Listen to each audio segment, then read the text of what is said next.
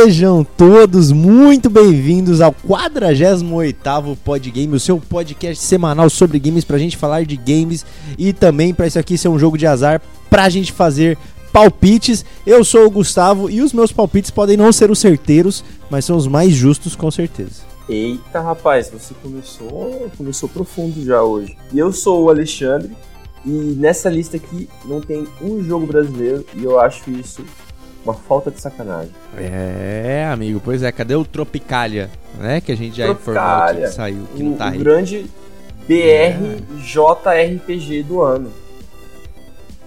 Né?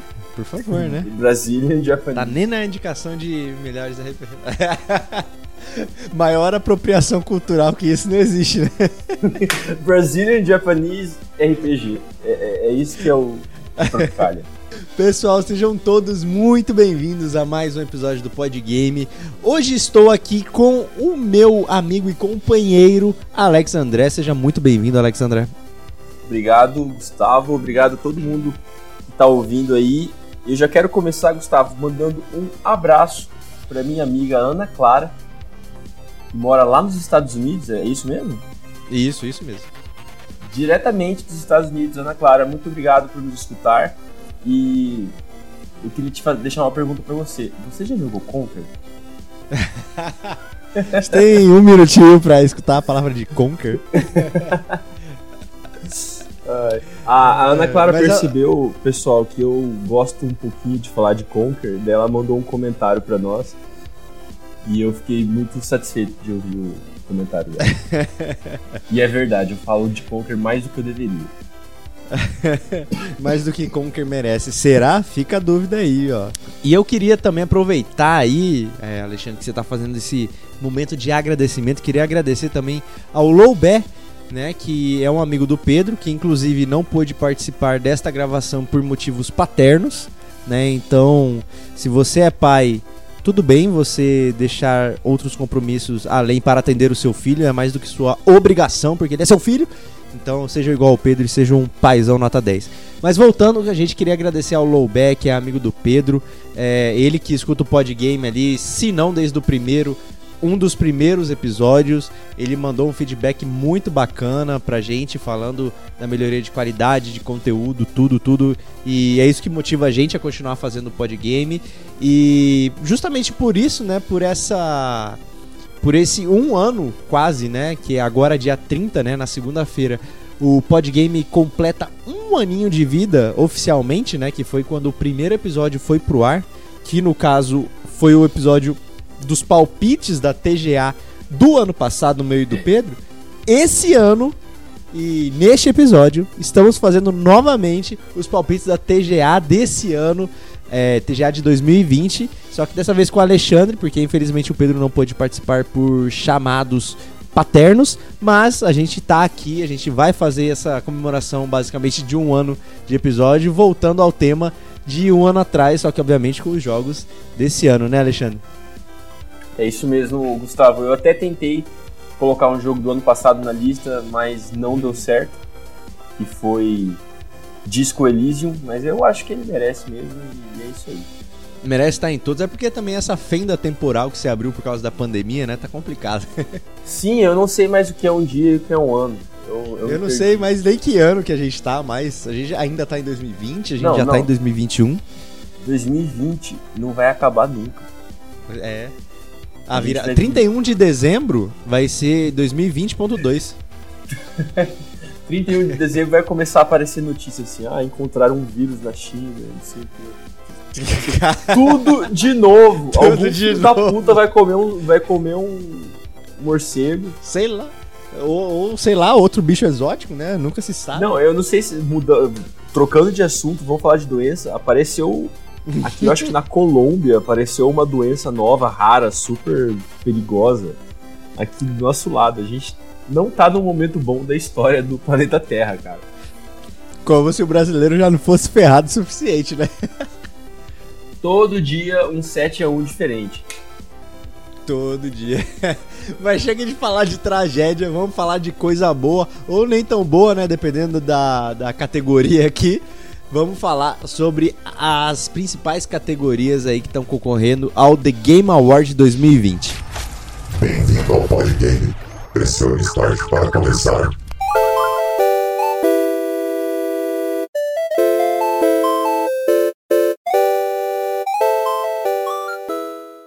Vamos começar, Gustavo, os nossos palpites pelo melhor jogo indie estreante, com estúdios que fizeram seu primeiro jogo no ano de 2020. Os indicados para melhor jogo indie estreante são Carry On, Mortal Shell, é, Rage and Ancient Epic, é, Rocky e Phasmophobia. Eu tenho dois, duas opiniões aqui. O meu preferido é Carry On porque Carrion eu joguei, eu joguei até, até zerar, e é um jogo muito gostoso de zerar e você sabe, sem perceber, já foi uma hora jogando. É, é um jogo muito bem feito. Só que eu acho que o prêmio vai para Fasmofobia. Fasmofobia, né? Que é o, o medo de fantasmas. Eu fui ver hoje esse jogo. Eu, eu tô sabendo que fora do Brasil, nos Estados Unidos principalmente, ele estourou bastante na, no YouTube, nas redes sociais porque ele é um jogo social, é um jogo multiplayer de caça-fantasma. Então a gente tem que. A gente escolhe as missões, a gente vai nas casas, daí tem que encontrar evidência de que existe fantasma, e tem elementos de RPG que você ganha dinheiro, daí você compra equipamento, e você tem um, um, uma base, sabe? Então é muito divertido. Eu espero que a gente possa jogar um dia o pessoal aqui da, da Pod Game, fazer uma live para vocês, quem sabe. Atrasado, mas com amor. E Fasmofobia é o meu o meu palpite. Eu quero, eu quero destacar o jogo Raji, que é um jogo indiano que é feito na Índia e conta uma história indiana, tá? Então não é não é que nem um cara que escreve um, um livro que acontece em São Paulo, só que o nome do personagem é George e Peter e, e David, tá ligado? Não. É, indianos para indianos por indianos. Então eu achei isso muito legal. E tem que ter mais disso dos outros países, inclusive o Brasil. Olha, Xande, eu vou ter que concordar com você nessa escolha. É, eu, se você for olhar, na verdade, todos esses jogos eles têm é, uma peculiaridade tipo muito positiva, eu diria até, porque são jogos assim meio que únicos, são jogos meio inovadores. Acho que só tirando Mortal Shell que ele bebe muito da fonte de Dark Souls, mas tipo muito mesmo. Carry On já tem uma uma premissa diferente ali que na verdade você é o monstro, né? No jogo você controla o monstro e enfim, tem toda a história lá que você tem que sair pelo laboratório e tudo mais.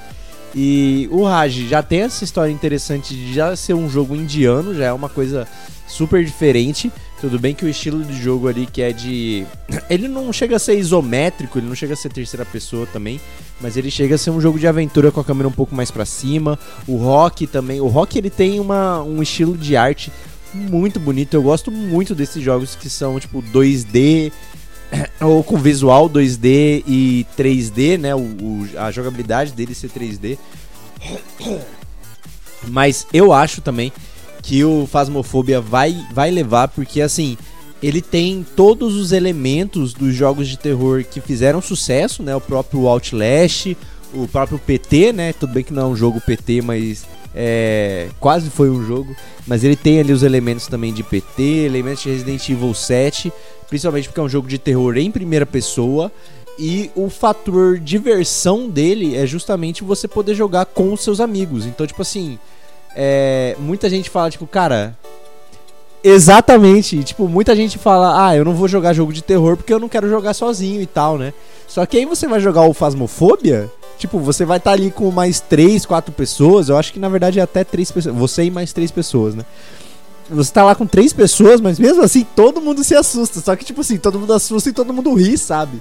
Então eu acho que é um jogo multiplayer muito bacana e, e eu acho que não, não até, até o próprio Phasmophobia, eu não tinha visto um jogo de terror que fosse é, multiplayer, assim, que fosse divertido jogar com os amigos. É, obviamente a gente tem, tipo, ah, Dead by Daylight, mas ele não é um jogo de terror, né? Ele é um jogo de sobrevivência. Left 4 Dead é um jogo de sobrevivência, enfim, todos esses jogos são mais jogos de sobrevivência. O Phasmophobia não, ele tem justamente o que você falou, tem uns elementos RPG, né, que você consegue, você tem que pegar dinheiro, você tem que pegar coisa para melhorar seu equipamento, é, e aí você tem que ir andando pelas casas, né, procurando os fantasmas e tudo mais, até o momento que você vira nas costas e tem um fantasma e você se assusta, mas assim, é um jogo que pra assistir é muito divertido e com certeza pra você jogar com seus amigos é muito mais divertido ainda. Então eu também voto no, no Phasmophobia pra, pra levar essa, essa pichincha aí de melhor jogo indie estreante. E a nossa próxima categoria aqui, a nossa não, né, a do TGA, a próxima categoria é melhor jogo multiplayer. E nessa lista a gente tem em primeiro lugar Fall Guys, em segundo Valorant, em terceiro Call of Duty Warzone, em quarto Animal Crossing New Horizon, em quinto Among Us. Olha, Xande, eu posso ser um pouco injusto, né, é, nessa escolha, mas eu acho que eu escolheria o Among Us para levar. Tudo bem que Among Us não é um jogo de 2020, pessoal. Lembrar que Among Us ele já tinha saído faz um bom tempo, se eu não me engano, foi em 2018, 2019, começo de 2019. E ele teve esse boom recentemente, né? Tipo, todo mundo de repente começou a jogar Among Us. Eu acho que fizeram a regra do jogo certa lá, porque todo mundo jogava pelo Discord, né? Conseguiram fazer a regra certa do jogo e todo mundo voltou a jogar o Among Us. É, não boto o Fall Guys aí no melhor multiplayer, que eu vou explicar numa categoria seguinte, né? Pra, pra vocês entenderem. Porque eu acredito que o TGA ele tem muito dessa também de meio que distribuir os prêmios, né? Então, por exemplo, ah, Fall Guys não leva nessa, mas leva na outra. Então eu vou chutar aqui que nem o Fall Guys, nem o Call of Duty Warzone leve nessa categoria. E talvez nem o Animal Crossing, né? Eu posso estar errado aí, mas talvez eles não levem nessa categoria, justamente porque eles vão levar em outras. E eu acho que o Among Us foi um jogo que, assim, não tem nenhum primor técnico, né? Nem visual, mas ele tem o principal primor que é a diversão. E isso você consegue jogar com as pessoas no PC e no celular. Então, assim, fora que no celular o jogo ainda é de graça. Você pode jogar o Among Us de graça no celular e você pode jogar no, no, seu computador também. Obviamente você vai pagar uma quantia, aí no computador já não é de graça. Mas é aquele típico jogo que é acessível a todo mundo. Né? Todo mundo, acho que até com os piores celulares que tem aí no mercado, é, o Among Us vai rodar, porque ele é um jogo super leve e teve esse boom incrível nos últimos tempos. É um jogo divertido porque na verdade você faz as tarefas lá e você só tem que ficar na sua lábia lá, né? Se você for o impostor, você mete uma lábia lá falando que não é impostor. Mas é um jogo que com certeza é inclusivo, só não é inclusivo para aqueles que não sabem mentir, né? Aí, aí fica um pouco complicado quando é impostor. Mas eu acho que Among Us leva como melhor jogo multiplayer esse ano, Xande. concordo. Eu concordo que Among Us vai levar e eu digo que Animal Crossing só não vai levar porque algum algum streamer americano um dia descobriu o Among Us e virou o que virou. Porque como comentou o Gustavo, ele é um jogo de não sei ano passado, eu não sei de quando, mas ele não é um jogo desse ano que até levanta a questão, por que, que ele está competindo? Não sei. Mas ele está competindo, é oficial essa lista. E Among Us, eu acho que o maior destaque dele, Gustavo, é que diferente dos jogos que eles a gente começa um jogo e daí o jogo nos ensina como jogar, como jogá-lo, sabe? Como usar ele como uma ferramenta de entretenimento. O Among Us a gente leva o, o nosso a nossa humanidade para dentro do jogo, sabe?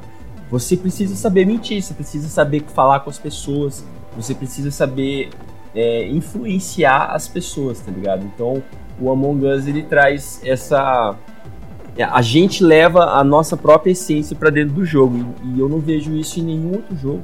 Talvez o Animal Crossing, porque você arruma a sua ilha do seu jeito e tal, mas daí é, não é a mesma coisa. E Valorant eu, eu acho que não ganha. Não ganha porque não é nada demais, é uma. Vamos lá, pessoal. Valorant é uma cópia de, de, de CS com poderzinho, tá? Pronto, falei, tá falado. E Fall Guys é muito legal, só que Fall Guys foi muito fogo de palha, assim. Pegou fogo, ficou conhecidíssimo no mundo inteiro e daí acabou rápido, que nem começou. E assim, não, não vejo como que pode ganhar alguém a não ser Among Us. Ah, episódio especial. cervejinha na mão. Eu sou o Pedro. Gente, pois é, olha só quem resolveu aparecer no meio da gravação depois de fazer a sua, a sua tarefa como pai nesse mundo. Pedrão apareceu aqui na nossa cal, então estamos aqui completos, na verdade, no episódio aqui. Então agora Full seja bem-vindo, Pedrão. Que isso, episódio especial. Já tô com a minha cervejinha gelada na mão aqui, pronto, porque hoje como que eu ia poder faltar no episódio que fecha um ciclo? É isso mesmo. Nosso primeiríssimo episódio, acho que o Gustavo já deve ter falado aqui, eu não escutei a introdução. Já falei. Mas então, Falou já, só mas pra- pode falar de novo. Só pra dar É. aquela saudosa maloca aqui, nosso primeiro episódio foi sobre o TGA e eu vim aqui errar os meus palpites tudo de novo. Então, ó, Best Multiplayer Game é Among Us, tá bom? É Aham, in-. Indie Game, Indie Game, tá? Eu vou de Mortal Shell. Não tô nem aí porque vocês acharam. Já errou já também mais um, vamos lá. Não vai ser Mortal Shell com certeza. E agora eu já cheguei na, na melhor categoria, que é Best Sports e Racing Game, ou seja, o melhor jogo de esporte ou corrida. Nossos indicados são Dirt 5, Fórmula 1 2020, FIFA 2021, NBA 2K21, Tony Hawk Pro Skater 1 mais 2, porque Tony Hawk é foda e as trilhas sonoras sempre rebentando, tem chorão de trilha sonora, então só por ter chorão, leva meu voto, eu não tô nem aí se eu vou errar ou se eu vou acertar esse, eu tô votando por causa do chorão, um gole em homenagem ao chorão, chorão saudades. Eu não vejo como é, não ser ou o Dirt 5 ou o Tony Hawks. Porque, primeiro porque eu não tenho respeito pelos outros jogos. Ah, não, isso foi muito forte. O, o F1 até que é legal, mas esses jogos. FIFA vai tomar no cu. NBA 2021 vai tomar no cu. É jogo de, de, de caça-níquel, jogo de loot box, jogo que os caras fazem. É o mesmo jogo todo fucking ano. E os caras não têm vergonha. Meu irmão, faz o FIFA 2020 e fica vendendo DLC até 2024, cara. Daí faz outro jogo pra 2025. É Eu- tão difícil. Eu quero fazer um acréscimo aqui no que você disse, porque o Fala. FIFA vem bugado com um bug pior que o outro, ano após ano. Os caras mudam o jogo, muda a mecânica, acrescenta coisa nova, tira coisa velha, mas nunca vem sem estar bugado, mano. E esse negócio dessas cartinhas, mano. O cara fazer três gols, o cara faz um hack trick no final de semana, na outra semana tem uma carta nova do cara dourada lá que é rara pra cacete de tirar. Você tirar a carta que comprar um milhão de pacote. Isso que você falou desse loot box é o bagulho mais escroto que tem. Eu vou falar um negócio pra você, meu irmão. No ocidente, no ocidente, tem um jogo que bomba lá que se chama FIFA Online. Tá beleza? O que, que é o FIFA Online? É um FIFA que não tem ano. Online. É, é um FIFA que não tem ano, é online. Você joga lá seu esportezinho, rola esporte no ocidente disso a rodo. E você sabe por que, que eles não trouxeram pra cá pro Oriente? Aqui Porque. é o Ocidente, pô. O Oriente perdão. é na Ásia. então muda. Muda aí, Gustavo. Beleza. Não, vai ficar esse.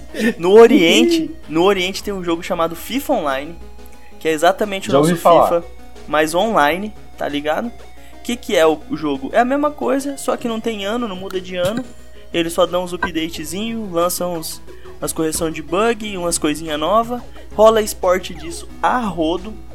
Não tem essa porcaria de ficar nesse loot box infinito. Todo ano você tem que comprar um monte de coisa de novo, que é 21, 22, não aproveita nada.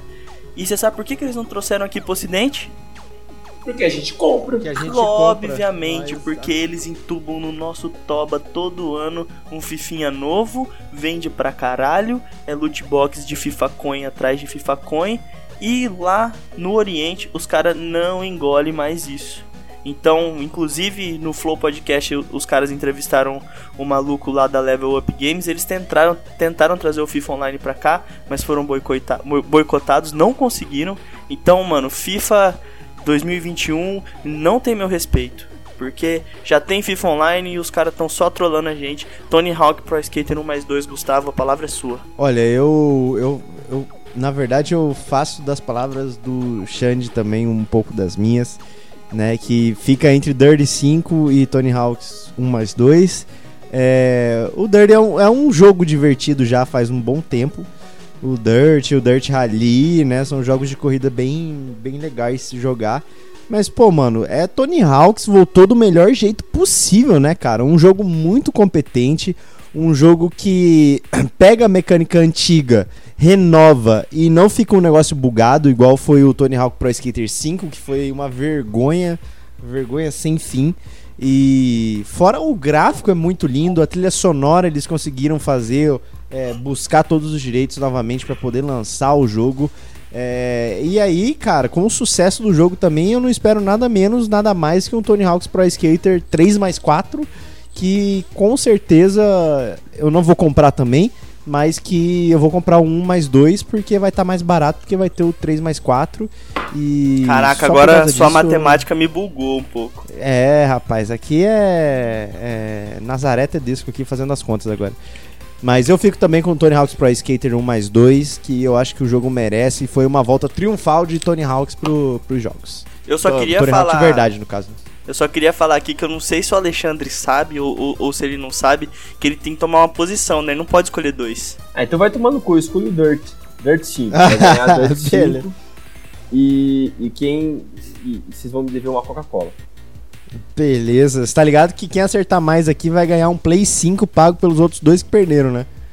Pô, você não me avisou ah, Então, pessoal, o Podgame tá procurando novos integrantes pra ajudar a pagar essa conta aí. Dois, dois novos integrantes. Continuando, o próximo da lista do TGA, da Game Awards 2020, é melhor jogo de estratégia ou simulador. Os indicados a melhor jogo de simulador ou estratégia são Crusader Kings 3, Desperados 3, Gear Tactics, Microsoft Flight Simulator e XCOM Chim Chimera Squad. Chim Chimera Squad.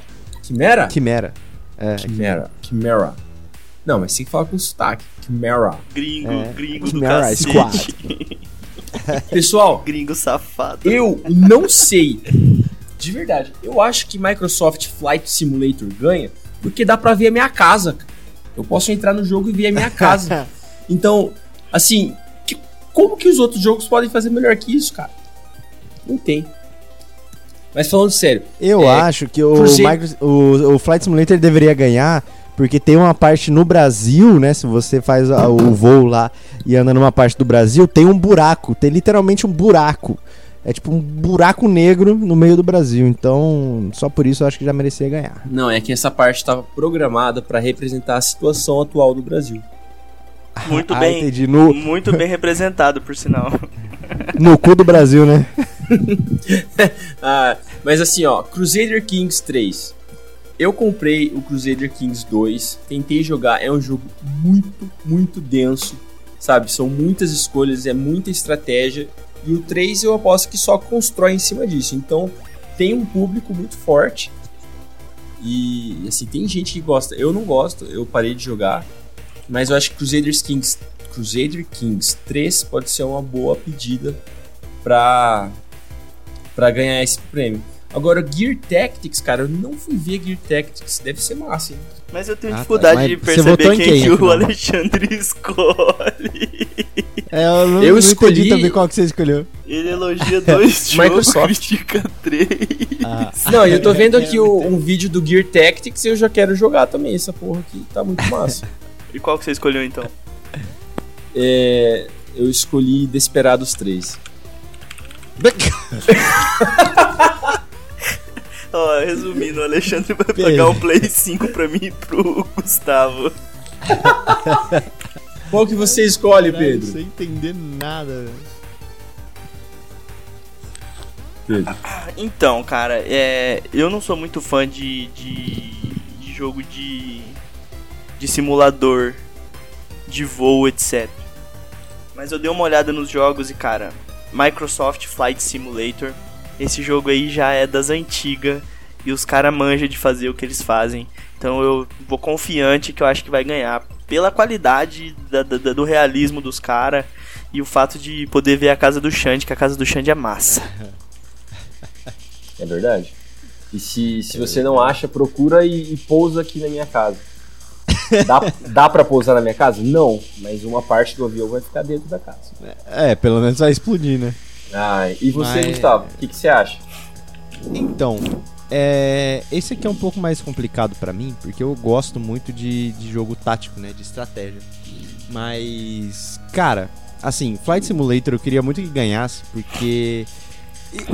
Não, não é que sou eu que tenho uma história com o jogo, na verdade. Meu irmão que adora muito Flight Simulator. Tipo assim, se ele pudesse, ele montava é, um simulador mesmo de avião e jogava Flight Simulator absolutamente o dia inteiro. Então eu tenho uma história com Flight Simulator. Queria que ganhasse, porém eu acho que ele não vai ganhar. E eu acho que o Gears Tactics é o que vai levar, porque ele é um jogo de Tactics muito competente, ainda no universo de Gears of War. Por que, que eu não boto o XCOM, que basicamente é o mesmo, mesmo naipe, junto com o Crusaders King, se eu, não me, se eu não me engano, ele também é meio tático assim. Mas o XCOM eu não boto nessa lista porque o Chimera eu acho o Chimera Squad, né? Ele que é um jogo abaixo do que o XCOM já apresentou, que é o Enemy Unknown ou o Enemy Within, que é com a DLC, né?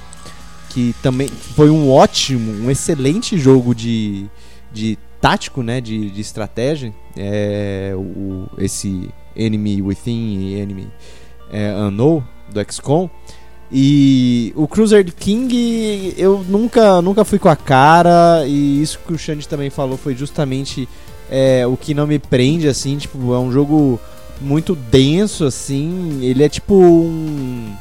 É, qual que é aquele, aquele jogo que tá no 6? Trópico. Ele é tipo. Um, trópico? É, não, Civilization. Ele é tipo Civilization, só que só na, na época de rei, né? E cara, Civilization é um jogo que assim, demora, sei lá, mano umas 7 horas para você terminar uma partida Nossa, multiplayer, assim. Não, mas e o Crusader o... é pior, velho. Pois é, por isso que eu, que eu sou contra, sabe? Porque mas o Crusader se faz, que... se faz, tipo aliança, você escolhe com quem que vai casar, princípio, caralho. É, é sim. Mas é vocês têm que entender história, que isso. Então, isso é subjetivo, né? O que é pior para vocês, para quem gosta do tipo do jogo é melhor, tá ligado? Sim, então, ele cara... é mais completo.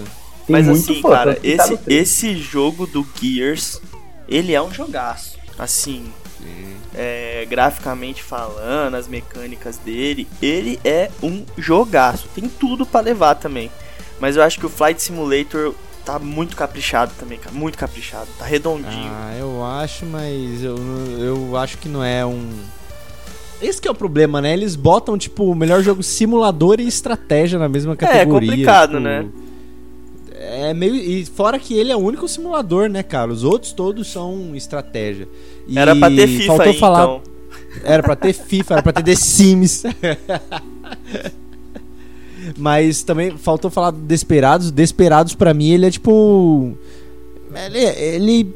Sei lá, mano. Eu acho que ele é. Tudo bem que tá no 3, né? O Desperados ele tem uma fanbase que eu pelo menos percebi, né? É uma fanbase bem grande, assim. É, inclusive, quando foi o anúncio, eu vi muita gente falando, é, ficando hypado com o anúncio. Mas é basicamente um, um Crusade Kings, só que na época do, do Velho Oeste, né? Então, obviamente, tem as mecânicas, tem as, as outras coisas ali a mais que ele tem de diferente, mas é mais uma coisa que não me atrai muito. Parece que esses jogos são meio que Age of Empires, só que muito além do que é a proposta do Age of Empires, que é tipo uma partida de duas, três horas, assim, mais pensado assim de construir a civilização e atacar os outros do que. Ou seja, é, eles estragaram Age of Empires. Tô brincando. Cara, não estragaram porque o Age of Empires é um jogo para você. É tipo uma estratégia meio que momentânea, tô sabe? Brinks, o Desperados. De não, eu sei, pô. Mas eu tô explicando aqui. O Desperados e o Crusade Kings, eu acho que é um jogo que você tem que ter as suas estratégias a tipo muito longo prazo, sabe? O Age é ali, é tipo, cara, é, eu vou fazer minha civilização aqui, eu tenho que fazer meu exército, eu tenho que fazer tal coisa, porque, tipo, realmente são partidas bem rápidas ali. Eu acho que a partida mais demorada deve ser umas 3 horas, 4 horas, alguma coisa assim. Isso quando, tipo, são pessoas que sabem realmente jogar Age, né? É, mas o Desperados e o Crusade Kings, eles são mais, tipo, mais cabeça. O que o Xande mesmo falou, tipo, são jogos mais densos para você poder jogar. Sim, são várias camadas de decisões também. É, posso, posso mudar, virar a casaca aqui e mudar meu voto? Ah, não, não pode, já deu aí. Não, mas não fechou, não fechou a categoria ainda. Eu vou mudar meu voto para Gears. Vai, vai ser Gears, eu voto no Gears. É, Você tinha votado em quem antes? Ah, no, no Flight Simulator, no... é. Não, vai, vai dar Gears, mano, vai dar Gears. Tava pensando aqui, Gears é um puta jogo com nome ainda, tá ligado? Então é Gears. Quero meu Play 5. Inclusive, pessoal, só reforçando que o Gears Tactics ele tá no Game Pass do PC, viu? Então, se você quiser. E eu acho que recentemente ele chegou no do, do Xbox. Então, se você quiser jogar o Gears Tactics, tá lá disponível no Game Pass para poder jogar. Microsoft, patrocine a nós. Manda um Series S. Manda um Series S que já resolve já os problemas. E a nossa próxima categoria aqui que a gente vai dar os nossos palpites é o melhor jogo para a família e temos aqui como concorrentes Animal Crossing New Horizons, Crash Bandicoot 4 It's About Time, Fall Guys, Mario Kart Live Home Circuit, Minecraft Dungeons e Paper Mario The Origami King. Cara, aqui entra aquele motivo do porquê que não coloquei Fall Guys no melhor multiplayer e eu vou colocar aqui no melhor jogo pra família, porque o Fall Guys é um jogo que você pode jogar em multiplayer, você pode jogar com a família. É, inclusive eu acho que no, no, no nos consoles, né, eu, você pode dividir a tela, né, você pode jogar com duas pessoas no mesmo console, então eu acho que o, o nome de melhor jogo para a família se encaixa bem aí. É, o Crash Bandicoot eu acho muito legal. Não coloquei ele aqui agora pelo mesmo motivo, que eu acho que ele vai levar em uma outra categoria. O Animal Crossing a mesma coisa. O Mario Kart Live Home Circuit eu acho que não vale, porque ele é um jogo muito específico. Tipo, você tem que comprar o kart do Mario Kart, você tem que montar o kart na sua casa. Eu acho que é um jogo muito legal, mas eu acho que não é um jogo é, para você poder jogar com a família, até mesmo porque cada um precisa ter o seu Switch, precisa ter o seu kart, né? Então acho um pouco mais complicado. O Minecraft Dungeons eu acho que poderia levar, eu acho que bate de frente com Fall Guys, mas eu ainda fico com Fall Guys. É, afinal, é um diabo de Minecraft, né? E todo mundo joga Minecraft, por favor. E o Paper Mario The Origami King eu, eu não vejo também como um jogo pra família, assim. É um jogo bem divertido, um jogo bem legal.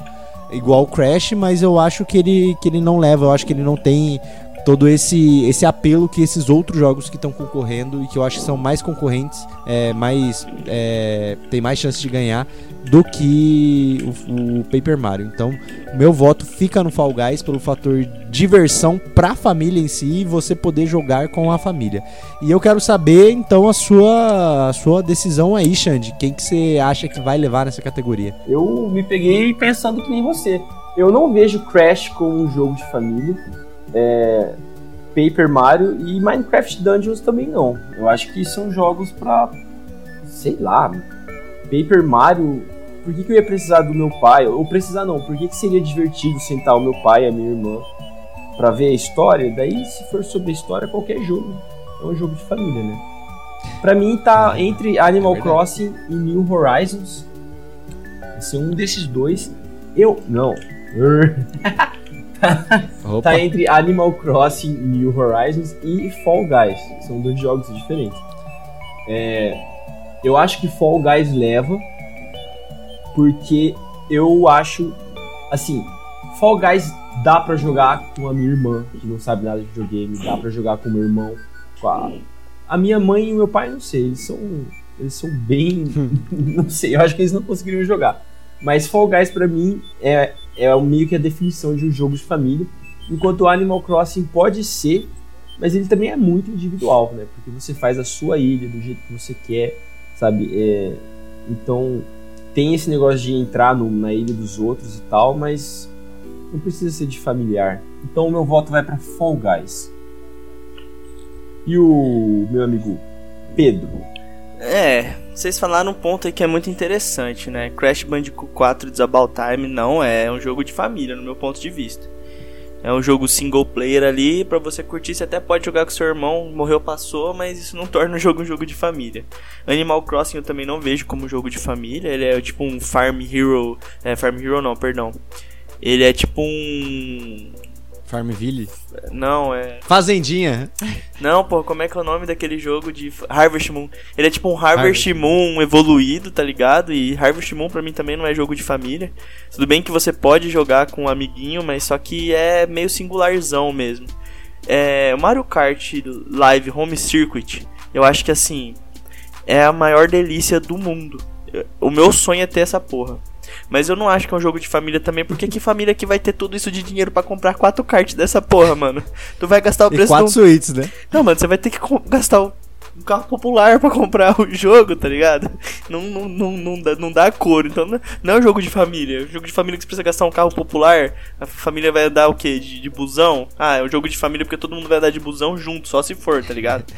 Então, assim, eu não acho que é um jogo de família, apesar de que. Cara, se a família tiver todo mundo para jogar, mano, tipo, eu não ia fazer mais nada da minha vida, tá ligado? Eu ia ficar jogando Mario Kart Live Home Circuit. É, o Minecraft Dungeons, ele é um jogo que sim, dá para você jogar em família. É Fall Guys. Não tem choro. É Fall Guys. Fall Guys você dá o controle na mão dos amiguinhos, meu irmão, e bora. Vem irmão, vem mãe, vem tia, vem primo. Vai todo mundo dar risada quando cair, quando tomar. Mano, é aquelas Olimpíadas do Faustão de videogame, mano. E você assistiu a Olimpíada do Faustão com seus pais, com a sua mãe, com a sua prima, tudo. E todo mundo dava risada. Por que, que não vai dar risada com você tomando aquele bagulho de plástico na cara, te arremessando pra casa do, do caralho. Então, mano, Fall Guy é batata, vai levar isso aí. Porque eles colocaram um monte de jogo que não é de família junto e um jogo que custa um carro popular pra você jogar com sua família. Cara, é porque eu acho que assim, o que eles botam, tipo, o melhor jogo pra família é que, tipo, qualquer um da sua família pode jogar, sabe? É um jogo que não é complicado pra, tipo, ah, o meu irmão aprender, o meu pai aprender, a minha mãe aprender, sabe? Tipo, são jogos que, que pegam ali, não é tipo um Doom, sabe? Doom não é jogo de família, sabe? Ah, é. é um jogo de, de um nicho específico. Então você tipo, tem que tirar metal, o. Tem que tirar o Animal Crossing daí. Não, pô, mas aí que tá. Tipo, é, uma pessoa mais velha, é, tipo, meu pai, por exemplo, sei lá, é, ele poderia jogar um, um, Animal Crossing New Horizons, tipo, só dele, sabe? Porque querendo ou não, é igual você falou, é tipo Harvest Moon, é tipo um, um bichinho virtual que você vai ter ali. Só que o que, que eu eu, Gustavo, entendo como jogo para a família. É um jogo que, tipo, todo mundo pode sentar e jogar junto. Infelizmente, desses jogos, o único que dá para sentar e jogar junto é o Fall Guys e o Minecraft Dungeons. Só que assim, eu ainda acho que o Minecraft Dungeons é um jogo que assim é é um jogo mais de ação. Eu acho que as pessoas mais velhas não iriam é, se, se entreter tanto, né? Igual são as pessoas mais jovens. Assim, é, é divertido você jogar é, com, com o irmão, com um amigo, né? Essas coisas, você fechar ali a sua party de quatro e ir nas dungeons e fazendo. Mas o Fall Guys não, cara. Você entrega o controle para qualquer pessoa e fala, ó, oh, esse aqui pula, esse aqui agarra. Aí vai ter ali os obstáculos e você vai ter que ir, vai ter que ficar entre os 20 primeiros, os 14 primeiros, as coisas, dependendo do, do nível que você tá, né? Você vai ter que ficar e, tipo, beleza, sabe? Então eu acho que o Fall Guys é o jogo, tipo, mais inclusivo para você poder jogar com a família, sabe? É, Essa eu categoria acho que eles tá entendem... fácil. É, essa categoria tá fácil, mas sei lá, né? A gente pode ser surpreso, sei lá. E a nossa próxima categoria é o melhor jogo de luta. Essa que é a categoria que o Gustavo brilha e quando ele erra significa que todo mundo mais errou, porque se o Gustavo não acertou, ninguém acertou. E a nossa lista começa com Grand Blue Fantasy Versus. Temos também Mortal Kombat 11 Ultimate, Street Fighter V Champion Edition, One Punch Man A Hero Nobody Knows e Under Night in Birth X Late. Eu quero já vou começar perguntando pro Gustavo antes de eu votar, porque eu vou copiar o voto dele. Eu já falo aqui, Gustavo, quem que você acha que vai ganhar essa categoria? Não, vai ter uma discursão aqui, é melhor vocês Não, pode primeiro. Não, pode, pode discursar. Pode, é pode. Porque aqui, é porque aqui não é textão, né? Aqui é uma discursão que eu vou ter que mandar. É que ele é porque, brabo, assim, ó, Deixa eu preparar aqui. Eu vou deixar é você fazer o seu discursão, porque depois o meu voto vai ser rápido, entendeu? Pode falar. Ah, entendi, entendi. Então, beleza. Então, ó, o que que eu acho? Eu acho que quem deve ganhar pelo voto, porque quem não sabe o TGA é feito por voto popular, né? Então você entra no site, vota e é isso, é não, é nóis. É metade. Sim. Eles é, têm mas... os jurados e tem o voto popular. Então é isso, é metade. então é isso, tipo, é metade voto popular, metade tem os, tem os jurados lá que eles dão o valor lá, né? Então, tipo assim, o, o voto da internet ele conta como. como uma porcentagem lá também dos votos dos jurados. É como se a internet fosse mais um jurado para decidir isso. E aí, o que, que a gente tem aqui? O negócio é o seguinte: é, se você parar pra ver, o Mortal Kombat 11 e o Street Fighter V já são jogos, ó, há tempos. O Street Fighter V saiu em 2016, pra vocês terem ideia. E ele foi sendo atualizado, isso que FIFA deveria fazer, né? O Street Fighter, tipo, foi atualizando o jogo e esse ano saiu esse Champion Edition. Mortal Kombat 11 é a mesma coisa, ele saiu ano passado, saiu a versão Aftermath, agora saiu a versão Ultimate. E, e é isso, sabe? É um jogo do ano passado que inclusive já deveria ter levado o ano passado como jogo de luta, mas como a gente sabe, Smash Bros levou, merecido também, deixar isso bem claro. Mas é, talvez esse ano seja do Mortal Kombat. One Punch Man, a Hero Nobody Knows, é um jogo de luta interessante, só que eu acho, tipo, ah, jogo de anime, sabe? Tipo, fico meio. Ah, sabe? Os jogos nem participam da Evo, né? Mas enfim. E o Under Night in Birth também é outro jogo que já tinha participado. É, esse jogo, cara, é um jogo que eu nunca joguei, eu sempre vejo na Evo, sempre vejo nas indicações. É, pra mim ele é o mesmo estilo ali de Blast Blue, de Guilty Gear, mas é um jogo que assim eu nunca peguei para jogar, então tipo realmente não posso opinar, mas ele também nunca ganhou nada, então eu acho que isso indica alguma coisa. Mas quem eu acho que é merecedor desse prêmio é o Gran Blue Fantasy Versus, porque primeiro que ele já pega uma base ali de jogadores do, do celular, né? Porque o Gran Blue Fantasy ele é um jogo mobile, né? Um gacha que tem ali, ele faz muito sucesso lá na, no, no, no Oriente, Oriente, no Oriente, é, Japão, China, esses lugares, né? E, e aí vem pra cá com esse jogo de luta também. E o jogo de luta ele é muito competente porque assim, além de você é, tem que ter as habilidades de jogo de luta, né? Os comandos são muito bem é, é, responsivos, o modo história também é muito legal. Ele acrescenta muito a lore do, do Blue. E, e é um jogo de luta diferente, porque ele meio que tem uns elementos de RPG no meio. É um jogo de luta 2D padrão ali, só que ele tem uns, uns elementos de RPG que são bem interessantes. Então eu acho que por merecimento e principalmente por inovação referente a essa lista toda, eu acho que o Gran Blue merecia ganhar, né? O Gran Blue Fantasy Versus. Mas o meu palpite de quem vai ganhar é o Mortal Kombat 11 Ultimate, ainda mais porque ele veio tá vindo com essas atualizações de personagem e tudo mais, então tipo é conteúdo sem parar que tá dando no Mortal Kombat 11. O Street Fighter 5, para mim ele já morreu, acho que desde a da edição anterior que era, eu acho que era o, o Arcade Edition já, ele já tinha perdido um foco muito grande para mim já. Tem, obviamente, o Street Fighter sempre tem a sua fanbase ali muito forte. Mas eu, eu, assim, falei, cara, já deu já de Street Fighter 5, assim, já começou errado, é, se arrumou no decorrer dos anos, mas muita gente perdeu o tesão por isso. Eu, eu, inclusive, parei de acompanhar Street 5 justamente porque era muita coisa que eles adicionaram depois, já tinha passado hype. Mas é um jogo de luta competente, mas é a mesma coisa que, que foi em 2016, sabe? É o mesmo jogo, é, só adicionou personagem, balanceamento e é isso. Então eu acho que quem leva é o Mortal Kombat 11, mas no meu coração é o Gran Blue que deveria levar. Pera aí, só pra entender, você votou no, no, no Gran Blue. Eu votei no Mortal Kombat. Você Não, votou votei no... no Mortal Kombat, e mas eu que queria Blue... que o Gran Blue levasse. Então o meu voto é Mortal Kombat 11 Ultimate. Pode falar o seu, Alexandre. Cara, eu voto no Mortal Kombat também. Eu acho que o Street Fighter, é, esse último... Sabe, quando lançou o Street Fighter 4, tava todo mundo falando sobre ele, tava bem em, em voga mas agora não ouvi falar nada sobre Street Fighter V. Não sou o público, mas acho que é o concorrente mais forte ao Mortal Kombat e eu acho que ele não tá bom como Mortal Kombat. E o Mortal Kombat ele evoluiu muito, né? Ele tem muito mais do que só luta, ele tem uma parte de RPG, tem um mundo, você explora as coisas. Talvez não seja o melhor mundo, mas assim, é, é no universo Mortal Kombat, né? Então vamos lá, é, é diferente. Agora o One Punch Man é um jogo que não faz muito sentido por causa da própria história. Ele é um cara que. Eles têm que fazer o personagem demorar 5 minutos para aparecer, alguma coisa assim, sabe? Que é. E daí o personagem aparece, ele dá um soco e acaba. Então eu não. Não tem como ser competitivo, sabe? É mais de brincadeira para quem é fã. Esse Under Night não, é, mas aí, é bem genérico. Esse é Under Night do... aí. Não... Ah. Ah. É, mas eu entendo o que ele quis dizer, Gustavo. Não bate com a história. E realmente não bate com a história. Tudo bem, você faz um. Bate. Não, você faz um jogo de luta do One Punch Man sem o One Punch, né? Porque se ele te der um One Punch, você perdeu. Mano, ou, ou se não, Saitama tá no jogo. Não, mas se eles pegassem e fizessem. Cara, não, sim, o Saitama o é o juiz, tá ligado? Ele, ele, é sempre o juiz das é, batalhas. É, isso, exato. Ele ser um lutador. Ia ser massa.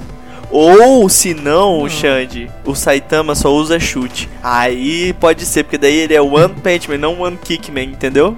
eu acho justíssimo, na verdade, tá? Porque assim, foi o jeito que eles arrumaram de balancear o negócio, entendeu? Tipo, se tiver campeonato, obviamente o Saitama não pode ser escolhido. Ou se for, tipo, é um personagem a menos, porque você joga esse jogo em trio. E aí, quando o cara lá escolhe o Saitama como personagem, tipo, ele tem que ficar vivo durante os 5 minutos da batalha até o Saitama chegar. Então, tipo assim, é uma estratégia que se tem no jogo. E, tipo, é, é fiel ao anime. Tipo, se o Saitama, o Saitama sempre se atrasa. Aí ele se atrasa pra luta. E aí ele chega, dá um soco e acabou. E é isso, entendeu? Não, é, é engraçado. Só que assim, se tiver é. um campeonato disso, obviamente o pessoal fala ou o Saitama é proibido, ou, tipo, tá liberado, só que você tem que usar a estratégia contra o, o seu adversário, sabe? Você tem que acabar com o cara antes do Saitama chegar. Porque ele tem um personagem a menos. Aí pensa, todo mundo com a estratégia é um personagem que é super defensivo, um outro cara ah. que aguenta porrada e o Saitama. Ah, mas eu achei muito justo. Tipo, é melhor fazer isso do que você botar é. o Saitama lá e ele lutar normal, sabe? Ele tinha que ser o juiz, mano. porque o pessoal quer jogar. O nome do jogo é One Punch Man. Eu quero jogar com o Saitama. Ele podia só dar bica, mano. Ia ser mais engraçado se ele só desse bica. Que ele não mata os caras na bica, tá ligado? Mano, eu vou achar muito. Saitama muito... Taekwondo. Eles vão perder uma chance se no anime ou no mangá eles nunca colocaram o One One Kickman, tá ligado? Daí o, o One Punch Man e o One Kickman eles se, se enfrentam. Eu acho que podia ser Caralho, o moleque, para de dar spoiler. Para, para de dar spoiler do, do último episódio. Não tem isso não, mané. Eu sei é, que é não, mas aqui também não acabou, tipo... né? Ah, mas daí é especulação. Mas, mas vamos continuar. Beleza. A próxima categoria que a gente vai especular aqui é o melhor jogo de RPG. É, os concorrentes são Final Fantasy VII Remake, Genshin Impact, Persona 5 Royal, Wasteland 3 e Yakuza Like a Dragon. E eu já quero deixar aqui, antes de deixar o meu palpite, vou deixar uma pergunta. Por que, que o Wasteland 3 está aqui e não está na lista de estratégia? Eu também, eu também fiquei pensando nisso, sabe? Porque, assim. Aí, aí seria categoria só de estratégia, não precisa. Olha, olha, olha a lista do estratégia. O Microsoft Flight Simulator, ele não faz sentido ele estar tá ali, tá ligado? Tinha que ter uma só pra simulador. E daí tira o Microsoft, coloca o Wasteland ali. Sei lá, nada a ver. Mas. eu vou chutar aqui, pessoal. Ah, eu acho que vai dar não sei, eu tenho medo de que dê Genshin Impact, porque eu não gosto de Genshin Impact, só que ele fez muito barulho. Oh. Então pode dar ele. Só que eu vou votar que vai dar Final Fantasy VII Remake. É tipo, Persona 5, eu queria. Persona 5 eu quero jogar, mas como eu não tenho conhecimento e Yakuza eu não, não curto muito, vai ter que ser Final Cara, Fantasy. assim, no meu, no meu ponto de vista, é, Persona 5 é um jogo muito nichado muito nichado. Acho que ele não vai levar por conta disso. Apesar de ser um jogo que é bem bem elogiado pelos fãs, ele é muito nichado. É, também não sou muito fã de Genshin Impact. É, esse Westland 3 é um jogo bem chamativo, bem chamativo. Mas eu vou ficar com Final Fantasy VII também, que Final Fantasy VII teve um hype gigantesco, todo mundo esperando. Cadê o próximo episódio? Meu Deus do céu, é Final Fantasy VII, que é o que todo mundo adora. Então, assim, eu acho que só nessa nessa hypeira dele, ele já, ele já domina o, o formato do Best Role Playing Game, Gustavo. E aí eu vou deixar você falar aí o que você quiser escolher Final Fantasy VII também. ah, cara, eu queria votar no Final Fantasy VII, mas eu, eu acho que ele levaria em outra categoria. É o quê? Então é exatamente por isso que eu não vou votar nele. Mas eu acho, cara, de verdade mesmo, que Persona 5 tem muita chance de ganhar, eu acho. O Yakuza, eu até eu falei, cara, o Yakuza ele fez muito barulho, assim. Tipo, foi a volta triunfal de Yakuza, foi com Yakuza Like a Dragon. Ele, ele é um RPG, mas ele é um RPG action, se eu posso dizer assim, um beaten up RPG. Ele é um jogo bem interessante. Eu confesso que eu joguei o Yakuza, acho que no PS2, depois eu nunca mais dei moral assim. E o Like a Dragon me deu uma vontade de jogar porque eu vi muita gente jogando, muita gente falando bem. E eu fiquei, hum, será? Será? Será que eu volto a jogar? Mas eu, eu concordo isso que você falou, Pedro, do Persona 5 ser um jogo bem nichado mas eu acho que ele ainda tem toda a essência de RPG, sabe? Eu acho que ele é um RPG mais completo é, tanto em, em, diálogo, quanto na história, quanto no, na ambientação, quanto na gameplay, quanto em, em coisas que você tem que fazer no jogo, sabe? Eu acho que ele é um RPG mais completo. Concordo que Final Fantasy VII Remake deva levar, porque, porra, é remake de Final Fantasy VII, né? Por favor. Mas eu acho que tem outras categorias que ele vai levar e, como eu tinha falado anteriormente, eu acho que o TGA ele meio que distribui os prêmios. Então eu, eu acho que por esse motivo Genshin Impact e o Final Fantasy não vão levar nessa categoria. E eu voto no Persona 5 Royal. Mas eu confesso que eu, eu tô tentado a, a falar que o Final Fantasy VII vai levar, mas eu fico com o não sei, não, vou ficar com Final Fantasy VII mesmo. Já ia falar, porque... per... já ia falar, é, perdeu o PS5 nessa categoria. Então eu vou, eu vou ficar com Final Fantasy VII Remake, só que o meu coração pede Persona 5. O cara fez toda do, essa palestrinha pra escolher o que eu falei que ele ia escolher. é, exatamente. Eu queria ser diferente, mas não consegui. Eu, eu, tenho que concordar. É porque depois eu raciocinei melhor e aí faz sentido ser o Final Fantasy VII. Mas é isso. E na nossa próxima categoria, melhor jogo de ação e aventura que combina combate com exploração e puzzle, né? Ou o famoso melhor jogo de ação e aventura. Né? Nessa categoria a gente tem os, o recém-lançado Assassin's Creed Valhalla, a gente tem Ghost of Tsushima, a gente tem o também recém-lançado Marvel's Spider-Man Miles Morales, a gente tem o maravilhoso Ori and the Will of the Wisps, a gente tem Star Wars Jedi Fallen Order e a gente tem The Last of Us parte 2. Essa essa lista, essa categoria de jogos para mim é uma categoria que eu falei, olha, isso tá difícil, hein? E olha que tem muito jogo aí que tá concorrendo a jogo do ano que eu falei, cara, realmente foi o ano dos jogos de ação e aventura, porque o negócio foi pesado, viu? Mas eu acho que o meu voto é, de melhor ação e aventura, esse vai ser um voto de coração, não vou nem usar a, a estratégia aqui que eu tava usando, tipo, de outras é, de outras categorias, né? Vou usar o meu coração para votar nessa, não vou usar a razão. Que eu deixaria com Star Wars Jedi Fallen Order, né? Melhor ação e aventura, porque é um Dark Souls de, de Star Wars. Então eu, eu, eu, gosto muito de Star Wars e, e ele foi muitas outras poucas categorias ele participou, então eu fiquei muito triste porque não tem muita categoria. E eu espero que ele leve nessa categoria. E eu quero saber de você, Alexandre, qual que é o jogo que você vai votar nessa categoria. Eu tenho minha suspeita aqui. Pessoal, ó, eu vou, eu vou fazer o, o dois votos de novo, porque a gente tá fazendo isso, então vamos continuar. Eu acharia. Não, mano, ninguém tá fazendo não, isso, não, não mano. É pra você escolher é, um só. Eu acharia. Não, é, é pra você escolher o que tá valendo não e o que você não. Eu gostaria vai, muito vai. que Ori ganhasse, mano. Eu ia achar muito massa, porque Ori and the Will of Wisps é muito bom, é muito bem feito, é muito bonito e tudo mais que a gente já falou aqui. Só que ele tá concorrendo contra os maiores fucking jogos do ano, sabe? Se ele ganhasse, ia ser um, um marco no mundo dos indies, assim. Então eu gostaria que ele ganhasse. Mas, quem eu acho que vai ganhar e quem eu acho que merece ganhar é Ghost of Tsushima Puta que jogo legal, pessoal. Que narrativa, que gameplay. O combate desse jogo não cansa nunca, cara. Você tá sempre fazendo os combos, esquivando, matando. Pô, Ghost of Tsushima é muito bom. É difícil ele ganhar porque ele é exclusivo, né? E tem dois exclusivos nessa, nessa lista e os dois são da Sony. Mas fica aí o meu voto, Ghost of Tsushima. Tem Tem três exclusivos. Na verdade, tem quatro exclusivos, né? Tem o Ghost of Tsushima, o Ah, Homem-Aranha, o Spider-Man. Last of Us, tudo da parte da, da Sony, e, E o Ori, Ori. que é exclusivo do Xbox. Não, mas o Ori não tem no Switch?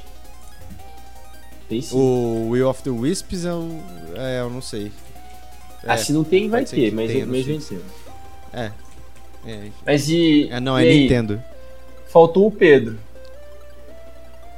Cara, tá difícil. Eu acho que fica entre Ghost of Tsushima. Pera aí que eu vou tentar falar igual o o Gustavo. Ghost of Tsushima! E The Last of Us Parte 2. Que The Last of Us Parte 2 foi um jogo que fez muito barulho. É, é um jogaço, um jogaço, é história forte. E Ghost of Tsushima é esse jogo que. Tsushima! É esse jogo que, que veio, mano, arrebentando, né, cara? Ele veio prometendo, chegou cumprindo, estrondou o negócio e, cara, eu vou, vou ficar com Ghost of Tsushima mesmo. Eu mudei de voto, eu ia votar no The Last of Us, mas o. É, o meu voto ia ser The Last of Us Parte 2, mas eu refletindo aqui enquanto eu falava, eu. Ghost of Tsushima é é uma revolução no, no- nos jogos, tá ligado? E ele, como um jogo de ação e aventura, ele é tipo, mano, o cerne disso, entendeu? Então acho que, que vai levar sim. O É, cara veio eu- falar de mim na categoria anterior e fez a mesma coisa aí, né? Né, Deu uma palestrinha aí. Foi, foi. É. É, mas eu quis É te o copiar. palestrinha. É porque eu tô inspirado no Gustavo hoje. Entendi. Ele Mas ganhou eu, de mim eu quero no, no comentar último. aqui sobre o, o The Last of Us Part 2. Por que, que eu não escolhi ele e por que, que eu acho que ele não ganha? É porque depois que você termina de jogar, o The Last of Us, ele, na minha experiência, ele não ficou comigo, sabe? Ele é meio que um- uma história, um filme que eu assisti e acabou e ficou lá pra trás. Então, em questão de é, rejogabilidade, por exemplo, não sei se eu acabei de inventar essa palavra, tomara. É fator Mas- replay. Fator replay. Ah, ok. É, Ghost of Tsushima é, é muito superior. Mas eu também quero citar o Assassin's Creed Valhalla, que a gente passou sem falar dele. E por mais que eu não, não seja o público desse jogo, o Valhalla está sendo muito, muito, muito bem recebido. E aparentemente é o melhor Assassin's Creed dos últimos muitos anos. Então eu acho que ele pode concorrer. Eu acho que ele tá concorrendo sim como um dos, dos possíveis vencedores. Acho que todos estão concorrendo, né? Afinal, eles estão na lista e tal. Toma Não, aí, filho. não. Vai, dá bobeira. brincadeira, vai ganhar, calma, calma. E a nossa próxima categoria, Best Action Game, melhor jogo de ação. Temos nela Doom Eternal, Hades, Half-Life, Nioh 2 e Streets of Rage 4. E dessa vez eu vou falar pro Alexandre falar antes de mim, porque eu não quero ser o primeiro a votar. ok. Eu achei essa, essa lista bem difícil, porque não tem concorrentes muito fortes. Eu entendo que Half-Life Alyx é um negócio muito especial, só que infelizmente eu não joguei. Mas. O quê? Não tem concorrentes muito fortes? Não, mano! Aí, ó, Neo 2. Meu ah, Deus! Ah, pra mim, essa, li... essa categoria é muito difícil. Tão Meu difícil irmão, quanto a, que, a que anterior. tem de especial em Nioh 2?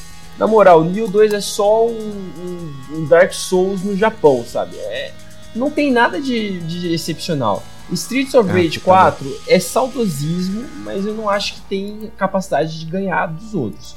Doom Eternal é massa, tem muito fã, só que é, eu acho é, cansa rápido de jogar. Agora, Half-Life Alyx e, e Hades, Hades estão muito, muito bem falados. Eu acho que vai vir de um desses dois o ganhador.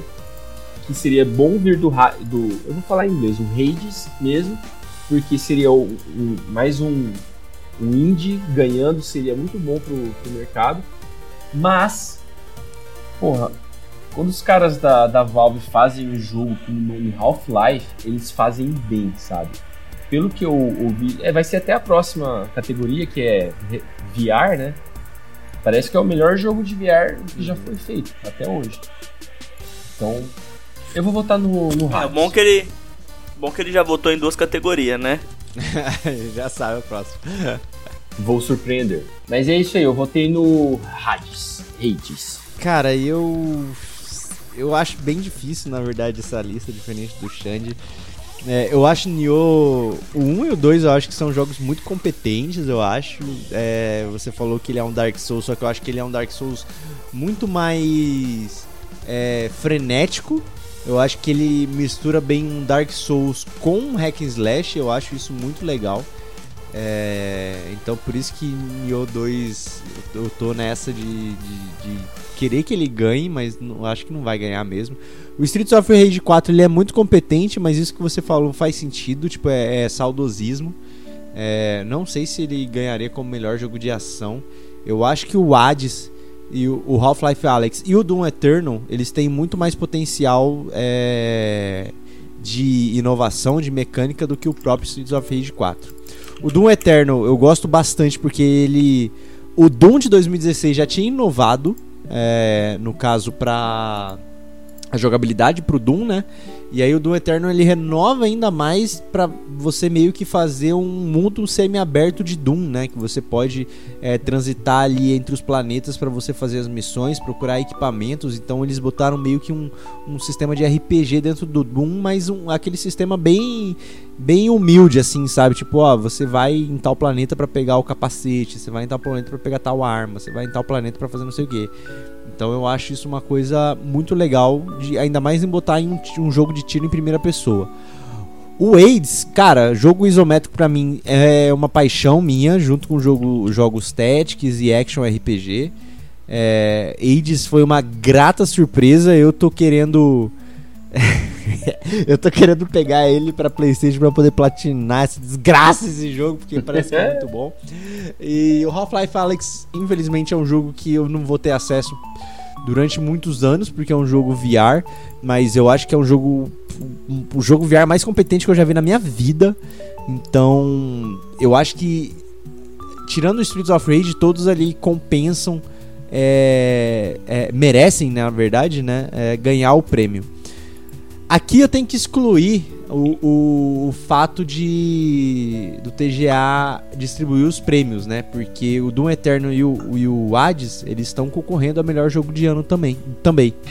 Então, obviamente já dá pra ver qual dos dois vai ganhar, né? Vai ser um desses dois.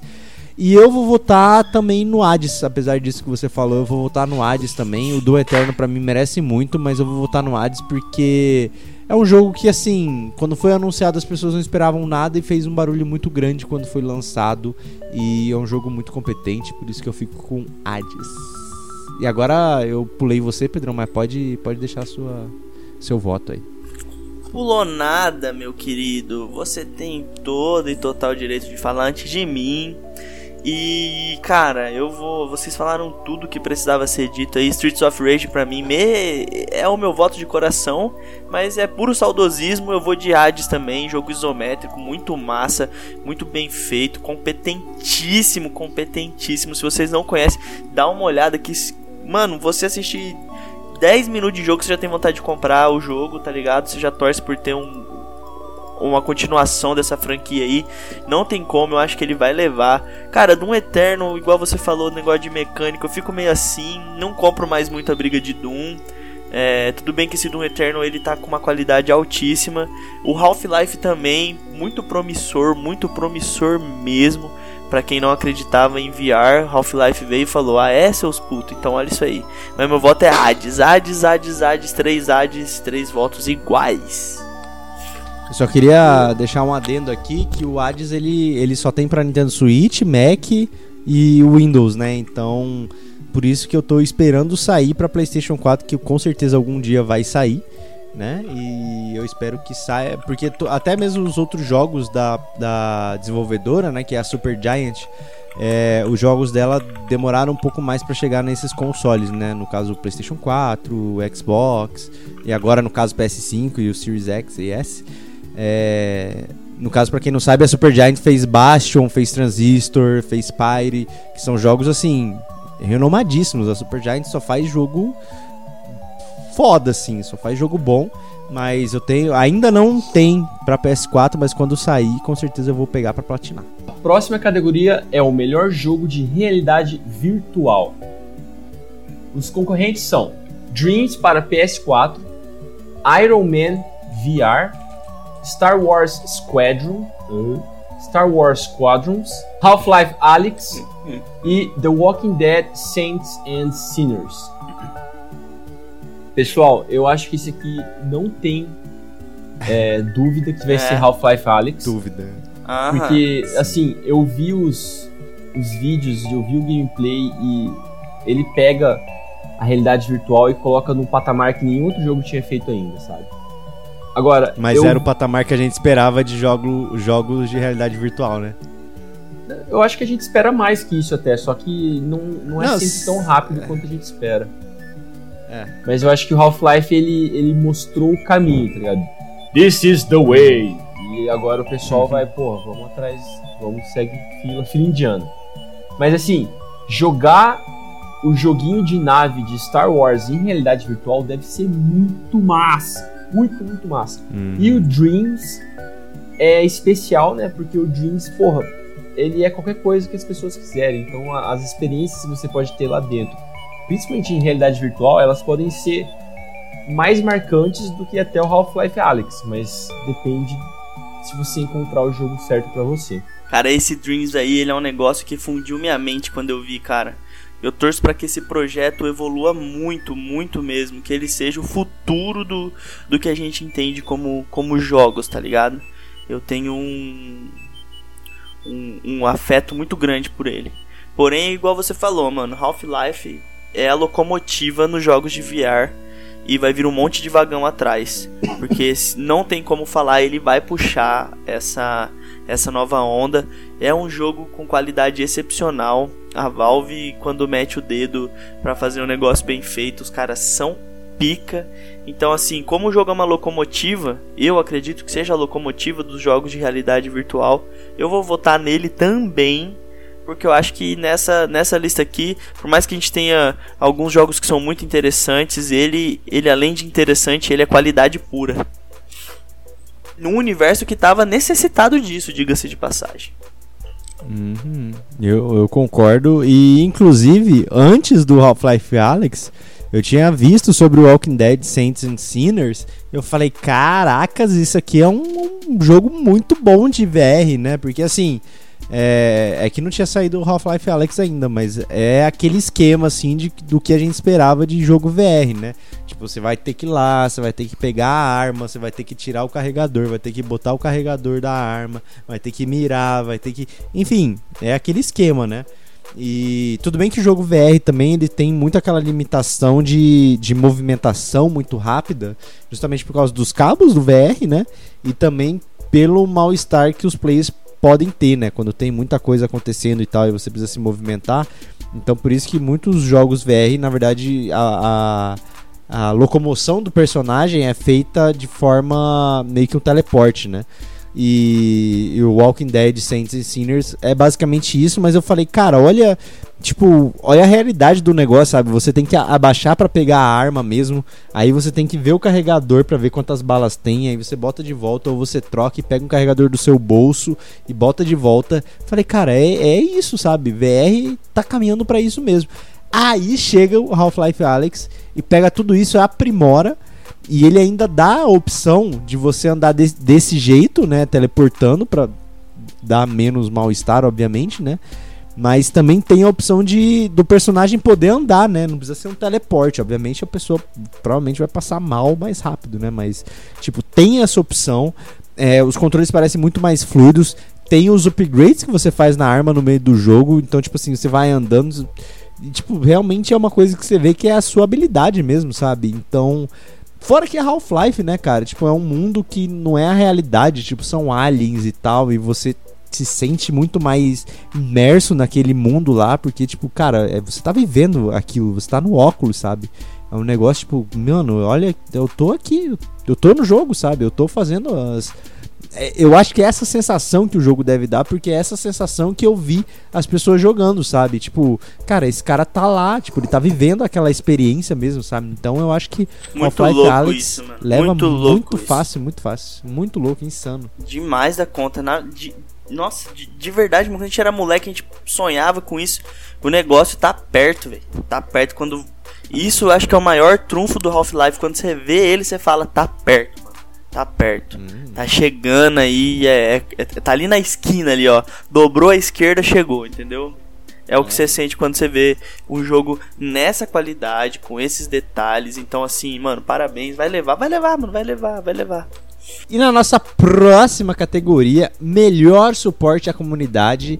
E os nossos indicados são Apex Legends, Destiny 2, Fall Guys, Fortnite, No Man's Skies e Valorant. É, pessoal, essa aqui pra mim é uma, uma categoria que já tinha dado o que falar ano passado já, né? Mas enfim, é, mas o meu voto, acredito, vai ficar com Fortnite, porque já passou o hype do Fortnite? Já passou, nossa, já passou muito o hype do Fortnite. É, o Apex ele teve um boom de novo esses dias porque ele foi pra Steam agora oficialmente, né? Uh, o Fall Guys eu não vejo tanto suporte da comunidade porque eu vi muitas pessoas pediram conteúdo e eles demoraram muito para lançar a segunda temporada de Fall Guys. É, nem eles esperavam o sucesso que o jogo ia fazer, então talvez isso explique bastante. Uh, o No Man's Sky, cara, putz, 2020 a gente ainda fala de No Man's Sky, né? Tudo bem que o jogo agora tá redondinho, mas assim, né? Valorant, eu acho que é, é um, concorrente ok para levar. Destiny 2, eu sei que o Pedro é um fanzaço, conhece muito a comunidade de, de Destiny 2, mas eu ainda fico com Fortnite porque pelo conteúdo que eles sempre buscam trazer pro Fortnite, né? Esse lance aí de re resetar o Fortnite, né? Fazer o capítulo 2 e aí agora tá nessa maratona aí de skins da Marvel, é, teve skin do Aquaman, teve é, é, teve novos, novas mecânicas no jogo, teve é, novos desafios. É, enfim, os caras reformulando o jogo sempre, sabe? O Fortnite. Se, se, você que jogou Fortnite ano passado, ano retrasado, e pegar para jogar hoje, cara, você tá perdidinho já. Já é muita coisa que adicionaram, muita coisa mesmo. E eu acho que pelo suporte, eu acho que o Fortnite leva essa, viu? Mas agora, mesmo eu chutando, sabendo qual que é a resposta, eu queria saber a justificativa aí do Pedro, por que ele vai votar ou não no Destiny 2. Destiny 2 é um jogo muito bom, bom mesmo. Mas o suporte da comunidade não é bom.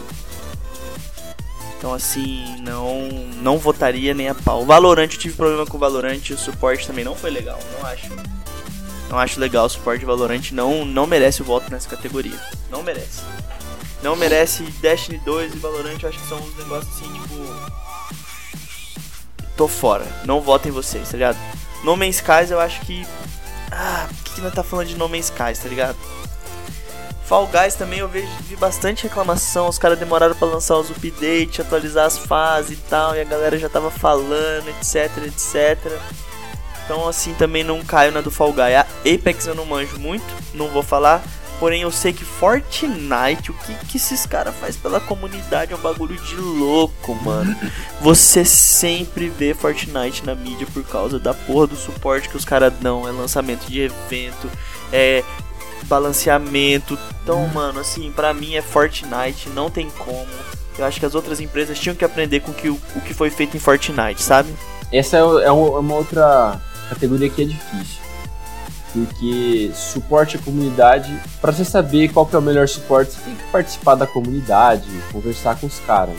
Eu vou falar do que eu sei. Eu sei que Apex Legends, o pessoal, eles mantêm contato com a comunidade, só que não é um contato muito próximo. Eles têm um, um subreddit oficial, só que a comunidade do Apex pode ser muito tóxica. Então, os, os alguns funcionários da, do Apex Legends já perderam a razão, perderam a paciência e tal, então eles estão meio distantes agora. Fortnite é tudo que os dois falaram, eles, eles continuam melhorando o jogo, mas eu não vejo isso como um suporte à comunidade. Ou sim, eu não sei, porque essas parcerias que eles fazem com a Marvel e tal é, é muito mais. É, financeiro, econômico, né, do que uma coisa que eles estão fazendo pelos fãs, assim. É, é, conteúdo, é que nem o youtuber tem que fazer conteúdo, o podcast tem que fazer conteúdo e o Fortnite também tem que fazer conteúdo, né? Uhum. Eu queria que o No Man's Sky vencesse. Eu não acho que ele vai vencer, mas eu acho que ele é o único que merece. Porque o pessoal comprou No Man's Sky. Quanto que lançou, Gustavo? Você sabe? Ah, 2016? 2016, eu acho. 2016, 2016 é. 2016, 9 Porque de agosto. O... Pensa comigo, a pessoa comprou No Man's Sky lá em 2016 por 60 dólares e ela tá até hoje recebendo atualização de graça, recebendo atualizações grandes que mudam a, o jeito que o jogo é jogado, sabe? Então, eu acho que ninguém fez um trabalho melhor que No Man's Sky, só que eu acho difícil um jogo de 2016 ganhar. Mas para mim é o que merece e é o meu voto. Aqui, mano. É, cara, Fortnite é foda, mano. É foda. O que os caras fazem pelo game é foda, não tem como falar, mano. Mano, eu, eu, eu, acho que você não ouviu o meu argumento, mas é que é, o Fortnite é meio que um jogo que nem tem youtuber que é criador de conteúdo. Fortnite é um jogo de criador de conteúdo, tá ligado? Fortnite, se não ficar mudando o tempo todo, ele não se sustenta. Ele fica chato, ele fica assim, um pão velho amanhecido, sabe? Então, eles fazem isso mais para se manter vivos. Enquanto o No Man's Sky, eles fizeram para se manter vivos, sim, só que eles já fizeram bem mais do que eles necessitavam, tá ligado? Eles foram além e entregaram muita coisa para a comunidade. Então, é esse o meu argumento. Próxima categoria do episódio é Best Mobile Games, ou seja, eu vou traduzir aqui para vocês o melhor jogo móvel. E na nossa lista nós temos Call of Duty Mobile, Among Us, Genshin Impact, Legends of Runeterra, e Pokémon Café Mix, cara. Mano, eu vou falar pra vocês, eu joguei Legend of Runeterra bastante. Esse jogo não merece levar como melhor jogo mobile. Um card gamezinho aí gostosinho, apesar de que mesmo assim não merece. Acho que não tinha que nem tá nessa lista, tá ligado? Não sei se faltou candidato, mas eu acho que. Podia estar na lista de estratégia, né? Ah, cara, eu acho que nem na lista de estratégia também, mano. Ele não é isso tudo, sabe? Eu acho que assim, por ser da, da Riot que ele tá aqui, tá ligado? O Pokémon Café Mix, cara, é um joguinho, ele é agradável. Agradável, assim, mas também não é um, um negócio tipo, uau, olha o que, que a Nintendo fez aqui. Among Us foi aquele boom, tá ligado?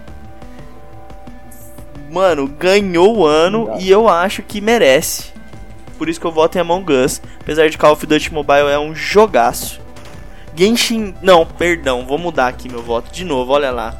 Ah, é, mano, eu, eu, eu, faço aquele drama, tá ligado? Pra você achar que eu votei, mas eu não votei. Meu voto é Genshin Impact. Você já mudou uns quatro Esse votos RPG, já. cara, é. tá sendo revolucionário.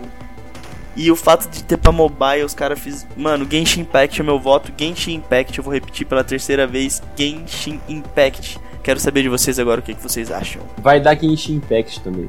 Eu não gosto. Ah eu acho que Genshin Impact ele não faz bem, sabe? Porque você fica colecionando personagem, tem esse negócio de, de gacha, mas é, Genshin Impact fez muito pelo mobile, trouxe um jogo muito grande, sabe? Muito completo e, e colocou no celular de todo mundo. Então, por mais mérito que o Among Us tenha, eu acho que o Genshin Impact merece esse esse voto aí. É, eu vou ter que compartilhar desse voto com vocês também. Eu vou de Genshin Impact porque eu joguei bastante, inclusive no celular. Baixei no, no PC aqui, joguei pouquinho, mas no meu foco foi no celular. E cara, é. Tudo bem, né? Tem esse problema aí de você ter que conseguir personagem e tal. Mas você tem que ver que é um jogo gratuito, né? Os caras precisam ganhar dinheiro de algum jeito. Então, pra mim, esse tipo de, de extor extorsão tá liberado. Porque o jogo ele é muito competente, é um jogo muito bonito. Um jogo com a. Tipo. Eu comentei até aqui, né, que eu gosto desses jogos de RPG em ação e ele é um RPG em ação. Inclusive, muita gente falando que, obviamente, não é cabível essa, essa comparação, né? Mas muita gente falando que ele é um Breath of the Wild de graça. Ah, né? não. Então Sai daqui, sai só dele daqui, receber. Você cortou a minha piada. Só dele receber esse título, você já vê a qualidade do jogo. Que vocês podem ser do contra, tudo bem, Sai entendo. daqui. Entendo quando o sucesso dos outros incomoda. Ó, Eu vou Eu vou- Impact eu vou é fazer um bom. comentário. Eu tava- vou fazer um eu- comentário eu antes da sua piada, o Xande. Só um pouquinho. Ah. Antes da sua piada. Mas você não sabe qual é a minha piada. Então, antes da sua piada, eu vou fazer um comentário. Respeito ao falar de Breath of the Wild, tá bom? Não se compara Tá bom. essa obra de arte com qualquer coisa. Não estou falando que Genshin Impact é qualquer coisa. Porém, Breath of the Wild é uma obra-prima do mundo dos games, cara. Esse jogo, pra você comparar ele com alguma coisa, mano, tem que ter muito cuidado, porque quem jogou tá ligado, esse jogo é impecável. É isso, pode falar, Alexandre. Já, já me expressei aqui. Não, eu só queria falar que eu tava aqui pesquisando, eu coloquei Genshin Impact no Google e dei Enter, e daí apareceu assim, você quis dizer Breath of the Wild Mobile? Não gostei da sua piada. É. Já deixei claro que eu não ia gostar antes de você fazer ela. Mas agora a, a categoria é Melhor Jogo Indie. Melhor jogo independente que... Vamos ver se algum, esses jogos merecem estar aqui. Vamos lá. Os candidatos são Spelunk 2, Spiritfarer, Fall Guys, Carry On e Hades. Hades. E é, é isso que eu tô questionando aqui. Gustavo, você mesmo falou que o Hades vem, é, um, é um estúdio que já fez outros jogos indies grandes e jogos de sucesso. Então, assim, até quando uma empresa pode fazer jogo e, e chamar esse jogo de indie? Porque não é uma empresa sem dinheiro, não é uma empresa sem capital e sem experiência, né? É um pessoal que já, já lançou e já tem experiência e renome. Então, será que não era lugar de colocar um povo indie, de independente, que é daí que vem o indie, de verdade? Cara, eu acho que se encaixa pelo fato de, de ser uma equipe pequena. De não ser uma equipe grande, igual é, por exemplo, uma Ubisoft, uma EA, uma CD Projekt Red. É, é um estúdio pequeno mesmo, é um estúdio independente, é um estúdio que ele não. Ele não. Como que eu posso dizer? Ele não recebe. Não é que ele não recebe a verba, mas ele não recebe, tipo, o apoio dessas das grandes empresas, tipo, da Nintendo, da Sony, do Xbox, sabe? Então eu acho que ele é um estúdio independente por tipo, beleza, ó, a gente vai fazer o nosso jogo e ele vai ser assim, beleza? Beleza, e, tipo, é uma equipe pequena, sei lá, é, vou chutar errado, mas tipo, ah, são 50 pessoas trabalhando no jogo, sabe? Então eu acho que isso que caracteriza ser uma empresa indie de um jogo indie, sabe? Tá, isso faz sentido, né? Não é uma Ubisoft da vida, isso é verdade. É, até mesmo porque a empresa mesmo tem, tirando, tirando o ADS, ela tem três jogos lançados. Então, assim, não é uma empresa AAA que lança jogo aí todo ano, que lança de dois em dois anos, sabe? É uma É. empresa que, por exemplo, tá num projeto, terminou o projeto, aí que ela começa a pensar no outro, não, não consegue trabalhar em paralelo nisso, sabe? Mas ó, como eu ainda não joguei Hades, como é, meu Switch. Pessoal, eu tenho um Switch agora, eu virei Nintendista. Foda-se, Nintendo é vida. É, o meu Switch não tá pronto ainda, que tá no, no técnico lá pra arrumar umas coisinhas. Eu vou votar em Carry On, porque é um Metroidvania muito bom, muito bom, muito bem feito, gostoso de jogar, quebra-cabeças que estão no limite certo, sabe? Tem alguns quebra-cabeças que você quebra a sua cabeça mesmo, assim. Então, É, literalmente. literalmente. ah, então eu, eu voto Carry On. Mas eu também reconheço. É, Spelunk 2 é, é muito bom também. Não joguei, mas eu, só de ver os gameplays eu gosto, mas não, eu não acho que leva, não. Vai ser Carry On. É, é, eu, eu queria eu queria que fosse Carry On também, né? Porque a gente já deu melhor ação aí pro Hades, mas eu acho que o Hades vai levar, viu? Ou o Hades ou Spirit Fighter. Eu acho que se o Spirit, ah, não sei. Eu acho que eu vou ficar na verdade com o Spirit Fighter. Vou ficar com, com ele. É, Spiritfarer.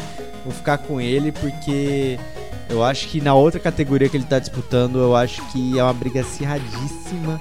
Eu acho que, como um jogo independente, ele fez assim muito bem, muito, muito, muito bem.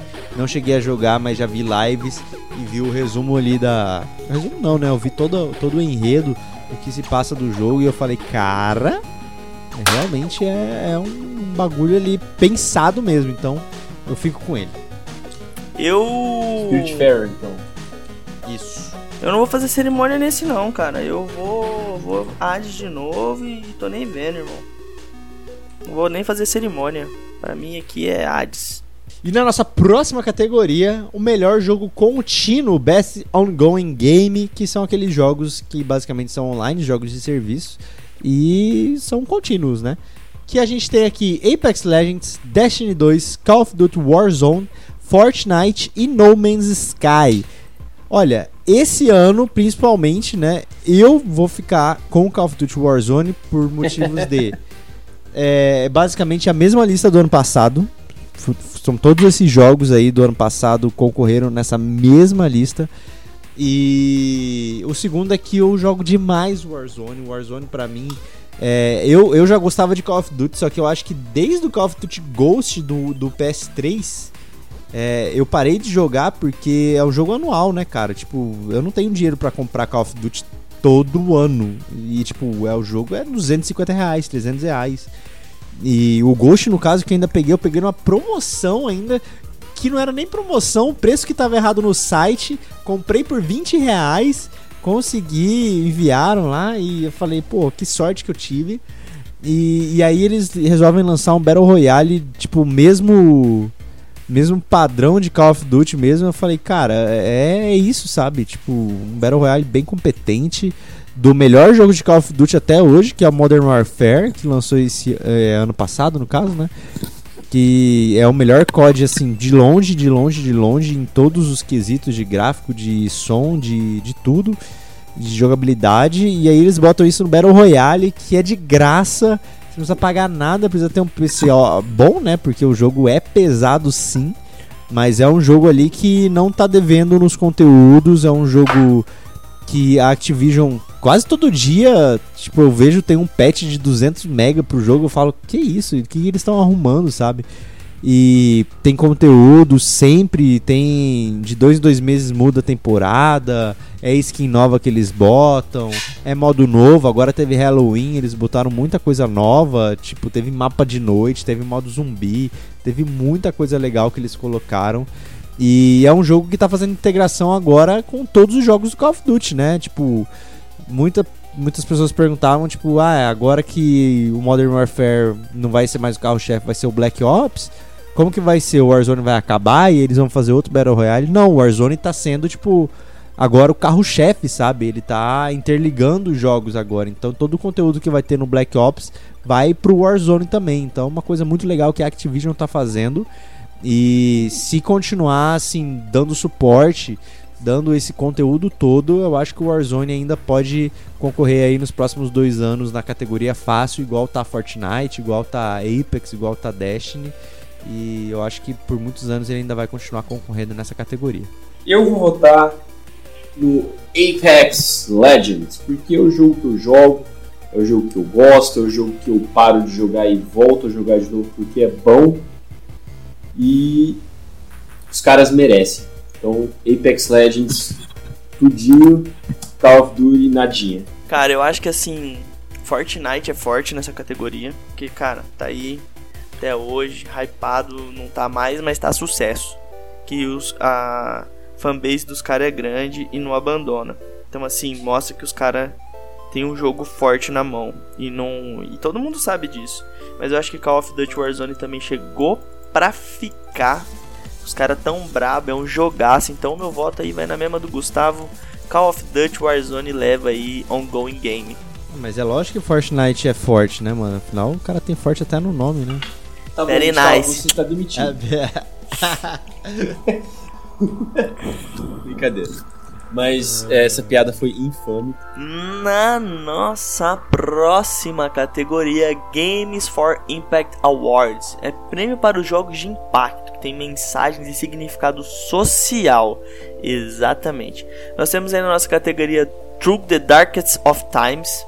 Temos também Kentucky Route Zero TV Edition, Spiritfarer e temos Tell Me Why e por último, para finalizar a categoria, If Found. Quero saber aí o que, que vocês acham dessa categoria. Essa categoria aí ela é impactante. Você vota em qual, Pedro? Não, vou dar. Meu voto é o último. O cara quer, o cara quer ser especial. É, ele mano. quer sempre ser, ser o último, mesmo é. quando ele tá lendo. É. Vamos lá. É. Eu voto. Não sei, cara. Eu acho que por ter ficado mais famoso, o Spiritfarer pode ganhar. Só que o Kentucky Route Zero, ele é um jogo de 7 anos que teve a sua conclusão agora em 2020, é um, é um jogo de narrativa, teve a conclusão agora em 2020 e daí eles lançaram essa TV, TV Edition, que é o, o jogo inteiro, todas as sete partes, que é é um jogo que tem muito diálogo e o, o que você tem que fazer é encontrar um endereço específico que fica nessa, nessa rota zero. Então, como eu tô com muita vontade de jogar Kentucky Route Zero, eu vou votar no Kentucky Route Zero. Só que Through the Darkest of Times é muito, muito interessante, porque você é um membro de uma resistência antinazista durante o nazismo na Alemanha e você precisa fazer escolhas o jogo inteiro. Ou você escolhe, ah, eu vou salvar esse judeu que está sendo espancado, só que daí eu vou me expor como membro da resistência, ou eu vou passar reto, deixar o, esse judeu ser assassinado porque eu não quero me expor. Né? Então, é, são escolhas que realmente têm impacto. Então, eu acho que é um concorrente à altura. Eu cheguei a comentar ali na, no jogo indie, né, da, da importância do Spiritfarer. É, cara, ele é um jogo que, assim... Ele, ele como que eu posso dizer? Ele é um jogo que ensina a importância de estar junto, sabe? De, de cuidar do próximo, sabe? É, o jogo é basicamente é isso, tipo, de uma maneira muito emotiva, assim. Então tem a, todos esses jogos, na verdade, não estão aqui à toa, né? Eles realmente passam uma mensagem. Isso aí que você falou agora do Through the Darkness of Time falei, cara, é uma mensagem assim de, de caráter, sabe? Tipo, do que você vai escolher pra, tipo, ah, eu prefiro salvar o judeu ou eu deixo o judeu morrer pra, pra manter o meu disfarce, sabe? É, é uma parada pesada, mas que, que faz sentido, mas é, é uma coisa que que tem que é justamente o que é a premiação, né? Tipo, tem um significado, que tem uma mensagem, né, disso tudo. E todos esses jogos realmente têm. O Tell Me Why, eu acho que eu só não voto no Tell Me Why porque é, todo ano que, que tem a, a, a Dotnod, né, que é a desenvolvedora do, do jogo, que ela participa dessa categoria, ela ganha, né? Porque ela fez Life is Strange 1, o 2, o Captain Spirit, né? E eu acho que ela sempre ganha porque todas as narrativas dela são bem fortes. E eu não duvido o Tell Me Why ganhar de novo esse ano, mas eu, eu, eu quero tanto por direção de arte quanto, quanto ser um negócio novo, né? Não ser de uma, de uma empresa grande, né? Tudo bem que a Dotnod também não é uma empresa gigante, né? Mas é, a, a Dotnod todo mundo já conhece de olhos fechados. Mas eu vou ficar com o Spiritfarer também. É, quer dizer, também não, né? Eu vou ficar de novo com ele nessa categoria. Já fiquei no melhor jogo indie. Vou ficar aqui também. E eu acho que essa, essa é uma disputa difícil. Eu queria ver o que vocês iam votar, porque eu fiquei meio cabreiro. Eu achei esse True the Darkest of Time uma coisa cabulosíssima, mano. O negócio é muito dark, é muito complexo, mexe com um tema que não é um tema fácil. Você vê aí com essa cultura do cancelamento, qualquer coisinha que você pega referente a tema de nazismo já é um zum zum zum, um negócio muito doido. E os caras vieram colocar essa crítica, trouxeram de volta o tema, algo que precisa ser discutido, porque querendo ou não, se a gente não debater esse tipo de tema, o nosso passado acaba se repetindo no nosso futuro e nós não queremos isso. Eu tenho certeza absoluta que, cara, se você é um cara que quer isso, mano, me desculpa, mas você nem sabe do que você tá falando, mano. Então, assim, tema de nazismo é forte, tá em alta, a gente tá vivendo um momento complicado no nosso mundo. E, cara, Through the Darkest of Times, com essas suas decisões, é um embate dificílimo, mano, de mexer com a cabeça enquanto você joga. Então por isso ele leva o meu voto. Eu acho que o impacto que esse jogo causa é merecedor do prêmio. Esse e Found, ele não é um jogo quanto uma história que precisa do seu input, precisa que você mexa o comando, o controle para funcionar. Que é interessante que é um, um diário do personagem e você vai apagando as memórias e revelando coisas que estão atrás e descobrindo a história da pessoa. É, eu não vejo como um jogo, um jogo, porque você tem que só apagar coisas, né? Mas é uma é um jogo de narrativo, narrativa diferente. Então fica um destaque, mas acho que não ganha não. E Tell Me Why é muito, muito parecido com Life is Strange, tá ligado? É, é, é, muito. É a mesma empresa, você falou, mas sei lá, cara. Ficou parecido demais. Eu acho que não vale a pena dar prêmio pra esses caras. Fora que também não tem como você falar o nome desse jogo sem cantar um Backstreet Boys, né? Tell me why. Próxima categoria, pessoal, é melhor atuação. É isso mesmo, porque os jogos estão cada vez mais parecidos com os filmes. Então, todos os super jogos que você assiste aí são atores que estão por trás fazendo captura de, de movimento e também a, do áudio, das falas deles, né? Então quem que tá concorrendo? A atriz Ashley Johnson, que é a Ellie de The Last of Us Part 2. A atriz Laura Bailey, que faz a Abby de The Last of Us Part 2 também. Daisuke Tsuji, como Jin em Ghost of Tsushima. Logan Cunningham, é, interpretando diversos personagens em Hades, Nadie Jeter, que é o Miles Morales no novo Spider-Man Miles Morales. Caras, eu não sei. Volta vocês aí primeiro que eu não sei ainda. e o cara deu uma de Pedro. Nossa, eu sei muito fácil essa.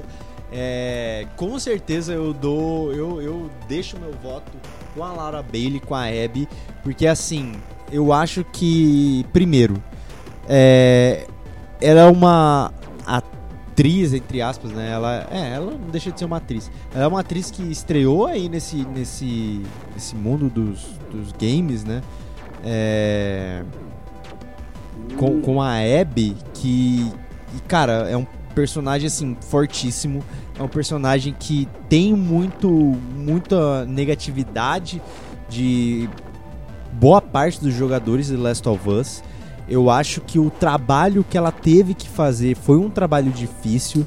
É, eu imagino o Neil Druckmann, que é o diretor do Last of Us, falar tipo, olha, é, a personagem é isso, ela, ela vai ter uma ação que vai frustrar os jogadores e você tem que se preparar para o ódio que você vai sofrer, tá beleza? Tá beleza, né? Ela achou que não ia ser nada demais, né? Afinal são pessoas que jogam videogames. Mas, cara, o tanto, o tanto, o tanto que essa menina deve ter sofrido. Que na verdade ela sofreu, né? Ela chegou a desativar até o Twitter por causa disso. De hate, de, de gente idiota, de gente babaca.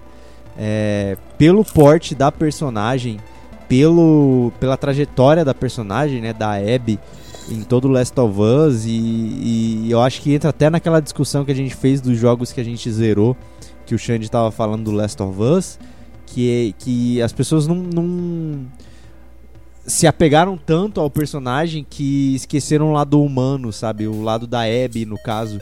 E, e você sentir na pele ali tudo que a Abby passou no jogo, né? Você, obviamente, você daria uma importância também a Ellie, né? A Ashley Johnson também, que fez um trabalho assim Cara, primoroso, cara. Primeiro que a captura de movimento do Last of Us facial é uma coisa de outro mundo, cara. É. é... A Ellie matando os caras ali, você vê a expressão dela de tipo. segurando para não fazer barulho.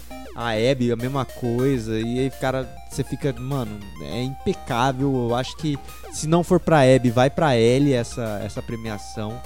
E, e eu acho que a Ashley Johnson merece também, porque o trabalho de Ellie é, em comparação ao primeiro Last of Us, eu acho que é um trabalho mais difícil ainda, até mesmo porque toda, todo o protagonismo tá dividido entre essas duas personagens.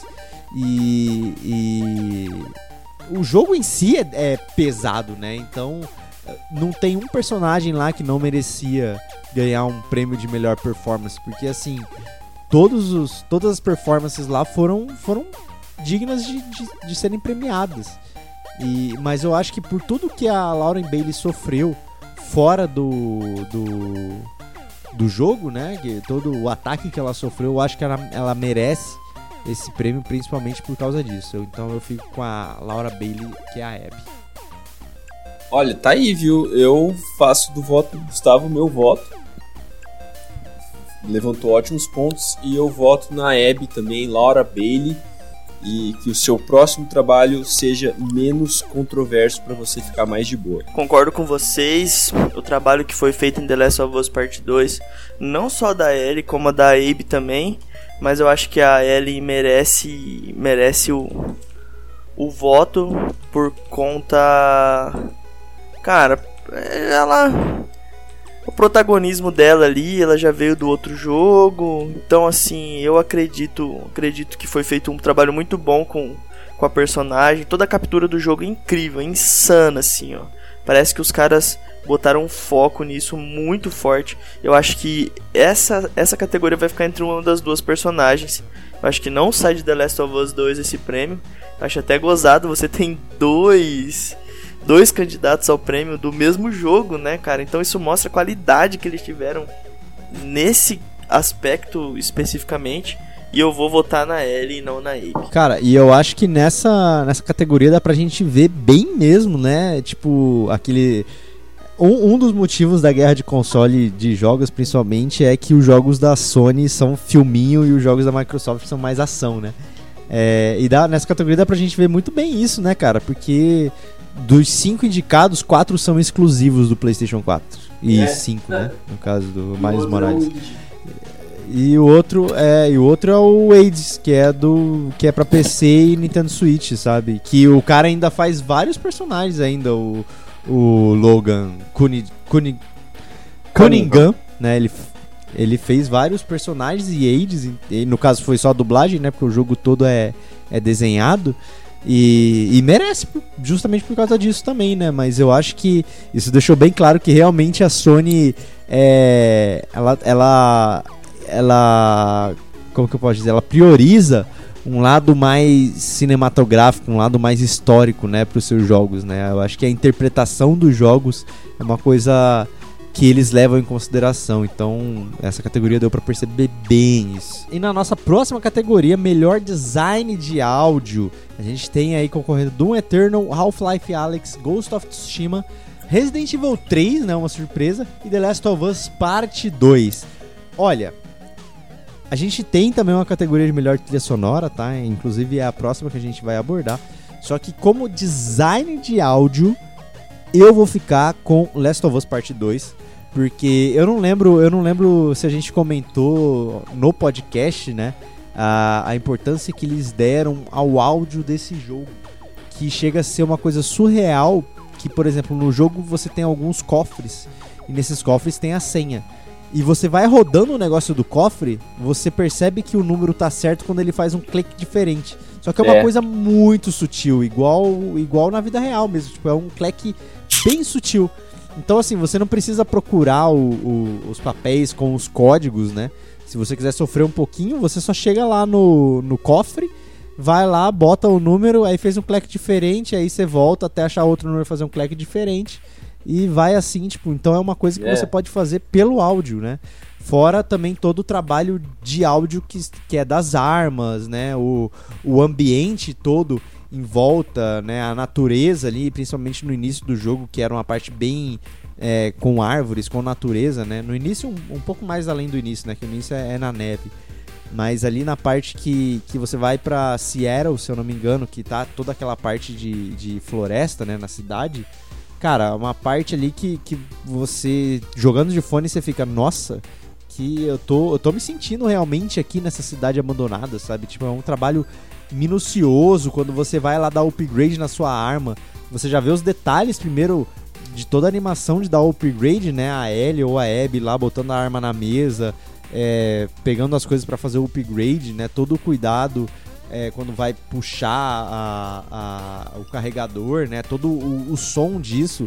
Então eu acho que design de áudio, eu acho que Last of Us 2 merece muito. Eu não sei se vocês fazem isso, mas se vocês não fazem, comecem a fazer, que é jogar com fone de ouvido, pessoal. Com fone de ouvido de fio mesmo, conecta no, no controle do PS4, no Switch, sabe? Porque muda muito e os jogos hoje em dia eles estão com um design de áudio muito bem feitos. Então, é, sabe, se você você sabe de onde está vindo o passo, é um negócio bem tridimensional. Eu aposto que com, com essa tecnologia do PlayStation 5 deve estar tá melhor ainda. Então, é, usem fone de ouvido, vai melhorar muito a sua experiência de jogar videogame. E o meu voto aqui vai para Resident Evil 3, porque ninguém vai votar em Resident Evil 3. e eu não sou o maior cara de áudio, mesmo com essa dica que eu acabei de dar para vocês, o áudio não é a coisa que mais marca para mim. Então eu vou votar no RE3 Remake, que decepcionou tanta gente, mas é imortal nos meus sonhos. Cara, é eu vou votar em Ghost of Tsushima. Porque, Tsushima. primeiro eu queria falar um comentário do que vocês falaram aí. É, audio design, conforme mais os jogos se parecem com filmes, mais essa categoria é importante pro jogo. É ela que faz o clima ficar tenso, ou ficar tranquilo, ou ficar animado, qualquer coisa do tipo. Então, assim, o áudio é um dos cores dos jogos hoje. Porque antes, quando você jogava Mario, foda-se, tá ligado? Você só precisava de um. E já era, tá ligado? A gente não tá mais nessa época. Apesar de que isso hoje é uma nostalgia forte, a gente tá num momento onde a tensão, aquela. aquele arrepio na espinha vem do design de, de áudio do jogo. E Ghost of Tsushima, Tsushima é, o jogar suas batalhas, as mecânicas de áudio quando você pega nas armas, as armas batendo, é, a ambientação que eles fizeram, caprichadíssimo. Eu vou votar no jogo, mesmo achando que vocês. O Alexandre não. Acho que o Alexandre foi mais. O voto dele foi de Minerva nesse, nessa categoria aí. o Gustavão, o Gustavão fez uma boa escolha aí e acho que ficaria entre Half-Life, Ghost of Tsushima e The Last of Us Part 2 mesmo, eu vou no Tsushima. O Half-Life provavelmente tem um áudio fudidaço, só que a gente não, não tem essa experiência ainda. Quando a gente tiver, a gente vai vir aqui contar para vocês. A nossa próxima categoria Best Score and Music, que seria a melhor trilha sonora aí. Temos nessa categoria Doom Eternal, Final Fantasy VII Remake, Hades de novo aqui, Ori and the Will of the Wisps e The Last of Us Parte 2. Eu vou falar aqui que a trilha sonora de Ori, Gustavão vai poder confirmar aí, é bacana bacaníssima, cara, bacaníssima. Os caras mandaram muito, muito, muito, muito bem. Mas nessa categoria eu vou ficar de novo com o nosso famigerado Final Fantasy VII Remake. Porque, mano, é as músicas do Final Fantasy VII, meu compadre. Você tá tirando comigo? Leva meu voto fácil. Eu voto, pessoal, na trilha sonora de Doom Eternal. Porque eu uso ela tem no Spotify a lista e eu uso para fazer exercício e é muito massa. E foi, por consequência, a trilha sonora que eu mais tive contato. Mas, se eu fosse votar sério, eu votaria em The Last of Us Part 2. E a versão de Take On Me da Ellie é muito bonita e muito uhum. emocionante. E quando ela perde. Ops, deixa pra lá. É, mudando de assunto, sem spoiler. Spoiler free episódio sem spoiler. Mas o meu voto fica para Doom mesmo, porque, como eu disse, tem no Spotify. Ah, cara, aí não vai ter jeito, né? É... O Pedro falou aí, mas o meu voto ainda vai ser em Ori and the Will of the Wisps. que pra mim, cara, o jogo já me ganhou no primeiro, no primeiro, no Blind Forest, já me ganhou e o Will of the Wisp manteve a qualidade. É, tem alguns momentos, obviamente, que ele é até superior, mas pra mim, Ori, cara, primeiro que ele não vai, acho que não vai ganhar em nenhuma outra categoria, pra ser bem sincero. Mas eu acho que de melhor trilha sonora, cara, não, não tem discussão. É, todos que estão aí realmente merecem. O que o Pedro falou do Final Fantasy é real, tipo, mano, é trilha sonora de Final Fantasy VII, é rearranjada, sabe? O One Winged Angel, meu amigo, o que virou essa versão no remake, né? Virou uma delicinha de, de escutar. E, e aí, só que sei lá, né? Eu prefiro prefiro Ori por ser uma coisa mais mais original, mais coisa. Doom Eternal eu queria muito votar porque ele é muito metal, é muito bom a trilha sonora de Doom. E você alia isso ainda a jogabilidade, você fica, nossa, eu tô muito frenético nesse jogo aqui. É. Mas eu, eu, vou eu vou ficar com com Ori. É, o Last of Us eu também até queria, é, o que o Xande falou do Take On Me a Ellie cantando é uma, uma coisa linda, assim. Inclusive, foi graças a ela que eu resolvi tirar a música no violão. Eu falei, cara, esse arranjo que fizeram do Take On Me é, é gostoso demais. E fora as outras músicas, né? A, a música de ambientação também, né? Toda, toda a trilha sonora do Gustavo Santaola.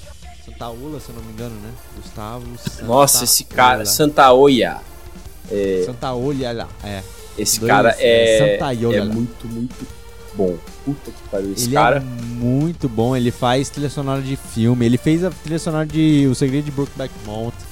Ele fez Diário de Motocicleta, que também é um filme muito bom. E as trilhas sonoras são muito boas. E do primeiro Last of Us foi ele, do segundo foi ele. Mas o Ori tá no meu coração e meu voto vai para ele. A próxima categoria da The Game Awards 2020 será Melhor Direção de Arte. Os concorrentes da Melhor Direção de Arte são Final Fantasy VII Remake, Ghost of Tsushima, Hades, Ori and the Will of Wisps e The Last of Us Part 2. Galera, vamos lá. Eu já falei para vocês, vocês, vocês têm um minuto para falar sobre Ghost of Tsushima? Porque, cara, fala o que você quiser. Final Fantasy Remake 7 ficou massa? Ficou. The Last of Us Part 2 é bonito? É bonito. Ori and the Will of Wisps tem uma arte, sabe, especial, única e que, e que só de olhar para aquela arte você já lembra do jogo? Sim. Mas, cara, só pega, monta o seu cavalo e anda pelas florestas de Ghost of Tsushima no entardecer e vê o que, que esses caras fizeram. Ninguém nunca criou uma ambientação que nem esses caras. Ghost of Tsushima é o jogo com o mundo aberto mais bonito que eu já vi. Não tô falando é, de, de gráfico na hora que faz aquela CG bem pra dar o close nos caras. Não, mas o mundo de Ghost of Tsushima é o mais bonito que eu já joguei. Então não tem, não tem discussão. Se vocês dois não votarem Ghost of Tsushima, é, vai dar ruim. Zoeira, podem votar em outros. Não, se, se te conforta, eu, eu voto em Ghost of Tsushima também. É, eu queria muito ter votado em Hades ou em Ori, porque são jogos, é, obviamente não são primores gráficos, mas são jogos muito bonitos, assim, são artes únicas que se tem nos jogos e, tipo, você botar isso num, num, num jogo, né, é uma coisa, tipo, muito bonita até de se jogar. Mas o Ghost of Tsushima é mais ou menos isso que você falou, cara. É, é um, você anda pela floresta, é um filme que você está assistindo ali, é um take de um filme de alguém passando com um cavalo. Ainda tem até o filtro, né, para você poder jogar em preto e branco, que remete lá aos filmes do Kurosawa, que é aqueles filmes de samurai antigos, né? E cara, Ghost of Tsushima, tipo, ele é um quadro em forma de jogo assim. Todo todo frame que você tá parado, que você tá vendo uma paisagem, você tem que apertar o botão share no PS4 e tirar um print, porque toda toda foto que tirar nesse jogo é uma obra de arte. Então, assim, a direção de arte do jogo, eu acho que muito se dá porque não tem muitos elementos, né, no jogo. Não é um mundo muito populoso, mas a gente vê que é um mundo muito vivo, né, com muita vegetação, com animais E, e eu acho que é isso que dá o, o brilho, sabe? Tipo, é uma coisa linda de se ver, tipo, é um quadro. Parece que você tá jogando um quadro o tempo todo. E é muito, e muito eu, autêntico. Fica... A cultura Isso, japonesa também, né, mano? Sim, e cara, muito lindo assim de se ver no geral. Então meu voto também fica para Ghost of Tsushima. Queria ter votado no Final Fantasy VII Remake também, porque as artes do, do Nomura, né, que ele que o Tetsuya Nomura, ele que faz, a, ele que participou, né, da criação do remake do Final Fantasy VII, são muito lindas para mim. Para mim ele ele manda muito bem, mas Ghost of Tsushima é um quadro em forma de videogame. Boa. Mano, então é unanimidade aqui. Porque eu acho que o que foi feito com o trabalho de arte de Ghost of Tsushima não tem, não tem igual, mano. Não tem igual. Os caras rebentaram completamente, assim. é só parabéns atrás de parabéns pelo que eles fizeram. Eles foram muito, muito, muito caprichosos, cara. E não é brincadeira, mano. Não é brincadeira o que esses caras mostraram pro mundo que é possível fazer com os games, mano.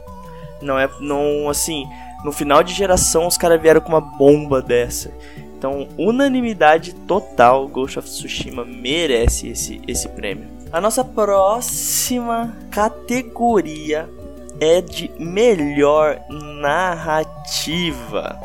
E os nossos concorrentes são 13 Sentinelas, a Edge Ring, Final Fantasy VII Remake, Ghost of Tsushima, Hades e The Last of Us Parte 2. Cara, esse aqui é dificílimo, mano, porque assim, Final Fantasy VII é uma história impecável. Esse remake aí veio para acalentar o coração dos fãs, porque Final Fantasy VII ele é querido e não é à toa. Porém, The Last of Us Parte 2, o que esse jogo tem é a tal da narrativa, mano. Esse jogo é narrativa pura, mano, pura, pura, pura, pura. Então eu acho que por isso não vou fugir meu voto dele, eu vou em The Last of Us Parte 2 para melhor narrativa aí do TGA desse ano. Eu vou seguir na trilha do Pedro. Tá, eu concordo que The Last of Us é, eu já fiz um comentário aqui que fala que falou o seguinte: The Last of Us é um filme que os caras pegaram um, um gameplay e colocaram ali no, no para rechear, mas é uma história, é, um, é uma narrativa. Então merece muito esse, esse prêmio. Bom, eu também não vou escapar então, né? O meu voto vai para Last of Us Part 2 também, porque, cara, eu acho que quebrou tudo o que a gente esperava de narrativa também no jogo, né? Tipo, muitas pessoas se frustraram no jogo justamente por causa da narrativa, né? Personagens queridos foram ao limbo, foram ver. Não sei qual que eu ia usar o trocadilho, mas enfim é, foram ao limbo e muitas pessoas gostaram, tipo, cara, foi corajoso e muitas outras pessoas não gostaram porque mexeram com o meu precioso. Então, fora que também o jeito que ele é contado, né? É, é uma parte de um, uma parte de outro. Aí tem os flashbacks no meio que complementam ainda mais a história. E aí, para você entender o início do jogo, você tem que jogar até o final para entender tudo o que aconteceu. Então é uma coisa. A narrativa do Last of Us foi abordada até mesmo de um jeito diferente, mas que se completa muito bem. Então eu acho que não tem como fugir. Eu acho que acho que não são só nós que estamos sendo unânimes nesse nesse sentido. Eu acho que todo mundo Obviamente, menos as pessoas que odiaram o jogo, que são pessoas que, tipo, não tem caráter. É, são contra isso, mas assim, não tem como negar. Toma, cara. ele jogou a braba, fi, que não tem caráter, moleque. Pei. Toma, filho. Pei, Dá pei, vacilo pei. com o Gustavo pra você ver seu sem caráter. E na nossa penúltima categoria, a melhor direção de jogo, meus amigos. Temos aí basicamente um repeteco aí do, do, do melhor narrativa, né? Então, se vocês quiserem distribuir o voto, a melhor hora é agora. Porque nós temos Final Fantasy VII Remake, Ghost of Tsushima, Hades, Half-Life Alyx e Last of Us Parte 2. Olha, eu fico ainda com Last of Us Parte 2 porque o jogo completíssimo, né? Eu acho que Direção melhor não teve. Então fico com Last of Us Part 2 também nessa categoria. É, eu acho que é, é bom pensar porque a gente.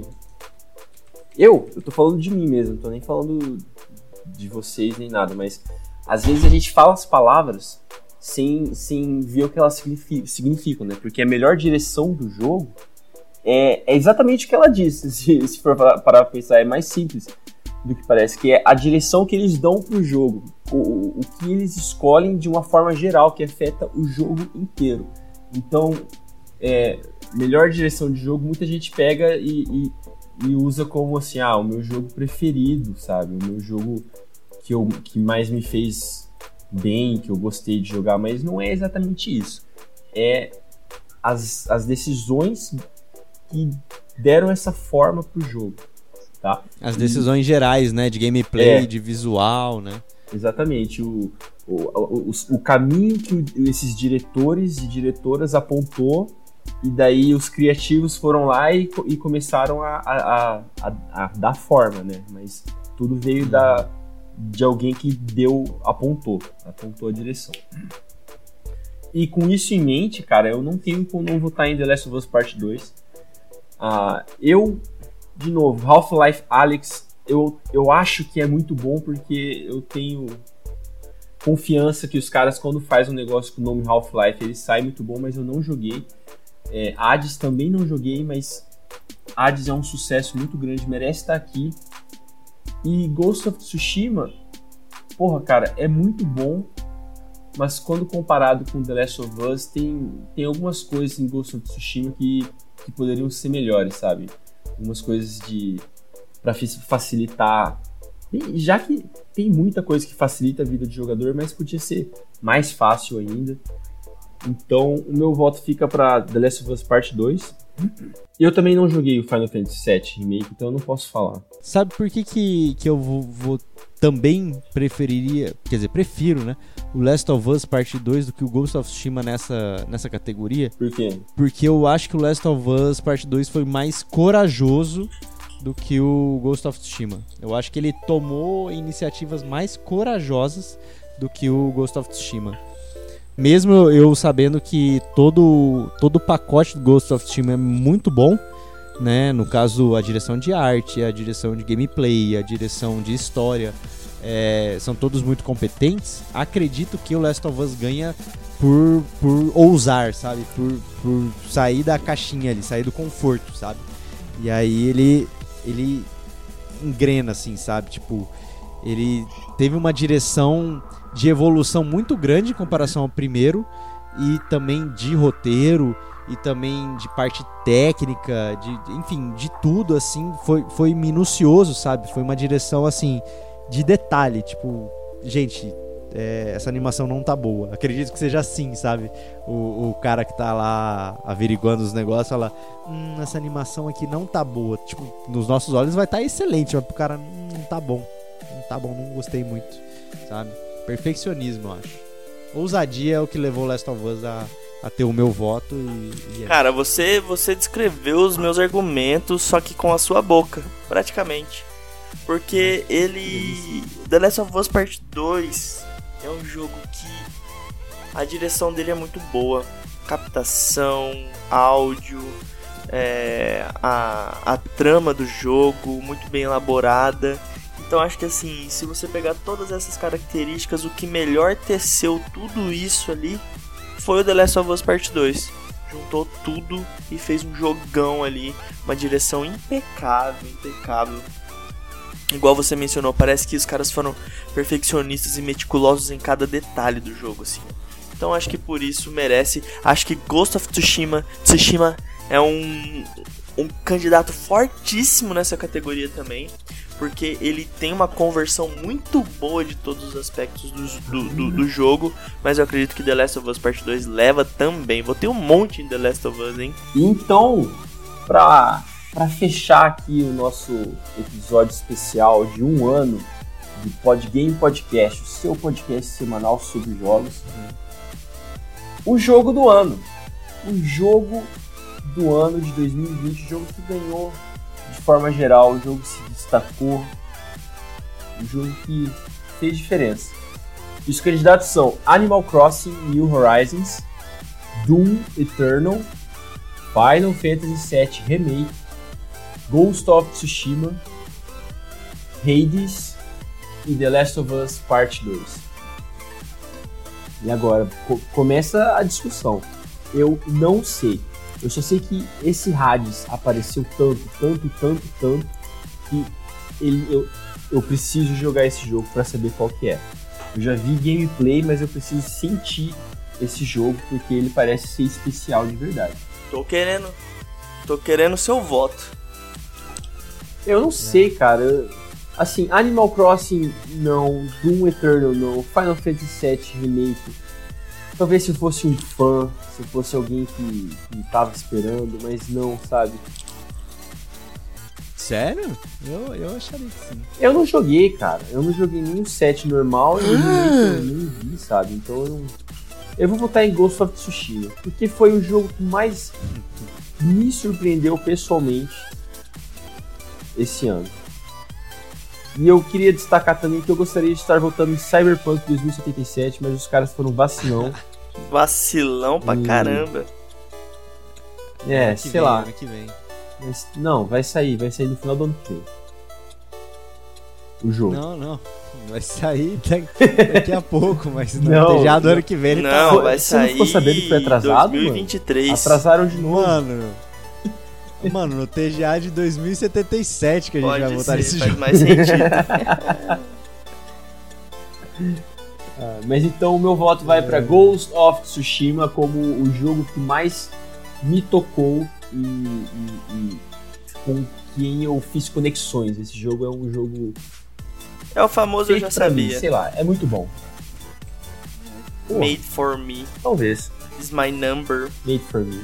Eu aqui com toda essa minha é, nipo, nipo, sei lá, não tem nada de japonês, mas essa aqui é difícil pra caramba, cara. Eu acho que eu também tô com o Alexandre, eu acho que não vai ficar. Final Fantasy tá meio fora de quem leva o jogo do ano aí. Pelo menos eu acho, né? Também vai saber. E esse Hades também apareceu bastante, mas eu acho que ele ainda não tem o, o tchan, sabe, do, do jogo do ano. Eu acho que The Last of Us Part 2 é bem forte nesse quesito, bem forte mesmo. Porém, eu vou em Ghost of Tsushima nessa categoria, porque esse jogo, cara, ele é revolucionário. Ele é revolucionário e não é pouco. É um jogo que chegou quebrando paradigma, deixando a galera toda desnorteada. É aquele jogo que você fica, caralho, o que esses caras fazendo, mano? O que, que é isso aqui? Não é possível que isso tá acontecendo. Então, assim, merece, merece o jogo do ano e por isso leva o meu voto. Ghost of Tsushima! Confesso que esse ano, cara, pra mim tá bem complicado. Eu já tiro o Animal Crossing já da, da lista. É, o Hades, eu até boto ele e falo, tipo, cara, tem chance dele ganhar porque o Walking Dead, aquele point click do, do Walking Dead ganhou em 2012. Então eu não duvido nem um pouco que Hades leve.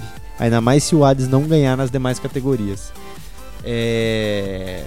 Mas, cara, Doom Eternal, Final Fantasy VII Remake, Ghost of Tsushima Last of Us Part 2 são concorrentes, assim, pesadíssimos, cara. Pesadíssimos. E isso ajudou a ver como que o ano de 2020 foi um ano, assim, mesmo com a pandemia, ainda com lançamentos, você fala, cara, olha, olha, a gente foi privilegiado esse ano, porque foi muita coisa boa, assim. Saiu muita coisa boa, ainda mais em comparação ao ano passado, que eu achei bem fraco. Mas esse ano, cara. Só é... o creme, né, mano? Só o melhor que a geração podia oferecer. É, é, final de geração é, é isso, né, cara? Não tem jeito. E. Cara, esse é o problema. O, a, o, o Last of Us já ganhou em tantas dessas últimas categorias, né? Melhor narrativa, melhor direção, melhor é, é, atuação e é, para mim também eu botei como design de áudio, né? Mas eu acho que é justamente essas coisas que fazem o jogo ser o jogo do ano, sabe? O, o, o que teve mais indicação e o que ganhou mais prêmios. Então eu meu voto vai pro, pro Last of Us Part 2 e só que, cara, é uma é uma coisa bem difícil. Eu só ficaria surpreso, tipo, de verdade mesmo, se o Animal Crossing ganhasse. Ó, os é, cara. Eu acho que é o único nessa lista que, que, que me surpreende, assim. Estão Porque, assim, o jogo é bom, eu não vou, não vou tirar o, o, o mérito dele, É, o New Horizons, pelo que eu vi muita gente falando, tipo, é o jogo mais inclusivo do Animal Crossing, é o jogo mais divertido, é o jogo mais tudo. Mas eu ainda fico tipo assim, cara, mas tipo, tudo isso ainda ele vale como um jogo do ano, assim. É, eu acho que o jogo que, que, que atende a todos os, os requisitos do jogo do ano é, é, é direção de arte, é direção de áudio, é narrativa, é personagem, é tudo isso, sabe? E tirando o Animal Crossing, todos esses jogos assim são fortes nisso, sabe? O Doom na parte de música, na parte de, de som, ele é, ele é muito bom. Final Fantasy VII na parte de música também, igual o Pedro votou, ele é muito bom. Na parte de direção de arte, ele é muito bom também. Ghost of Steam, então, nem se fala. Uh, o Hades, por ser um jogo indie, por tudo que ele. Por todas essas indicações que ele recebeu também, meu Deus, cara, é, é uma honra gigante ele estar tá nesse, nesse grupo aí. E o Last of Us, cara, correndo de frente com todos esses, mas acredito que eles sejam mais completos. Então, por isso que eu acho que ele leva. Tomara que leve, mas vamos ver, né? Vamos ver o que vai acontecer. Essa, esse Game of the Year pra mim tá bem difícil, mas o único que me surpreende realmente é o Animal Crossing se ganhar. Não dá vacilo com Animal Crossing, papai. Cara, se, a, se Animal Crossing ganhar, correndo por fora, ia ser muito massa. Ia ser muito massa. Ia ser. Cara, assim, ia mudar um pouco. O pessoal ia começar. Porque também, vamos lá, 2020 foi especial pra caralho, né? E a gente Sim. viu como os jogos que mais se destacaram esse ano foram jogos sociais. Foram jogos onde as pessoas se congregavam, onde as pessoas se encontravam e elas podiam é, curtir umas às outras nesse mundo virtual, das diversas formas que jogos como é, Fall Guys, Among Us e é, Animal Crossing oferecem. Então, isso podia indicar até se, se vamos dizer assim, a Animal Crossing ganha. E seria uma. Sabe, os, isso ia influenciar os jogos que, que saíssem no futuro. Ia influenciar bastante. Assim como o Walking Dead influenciou em 2012.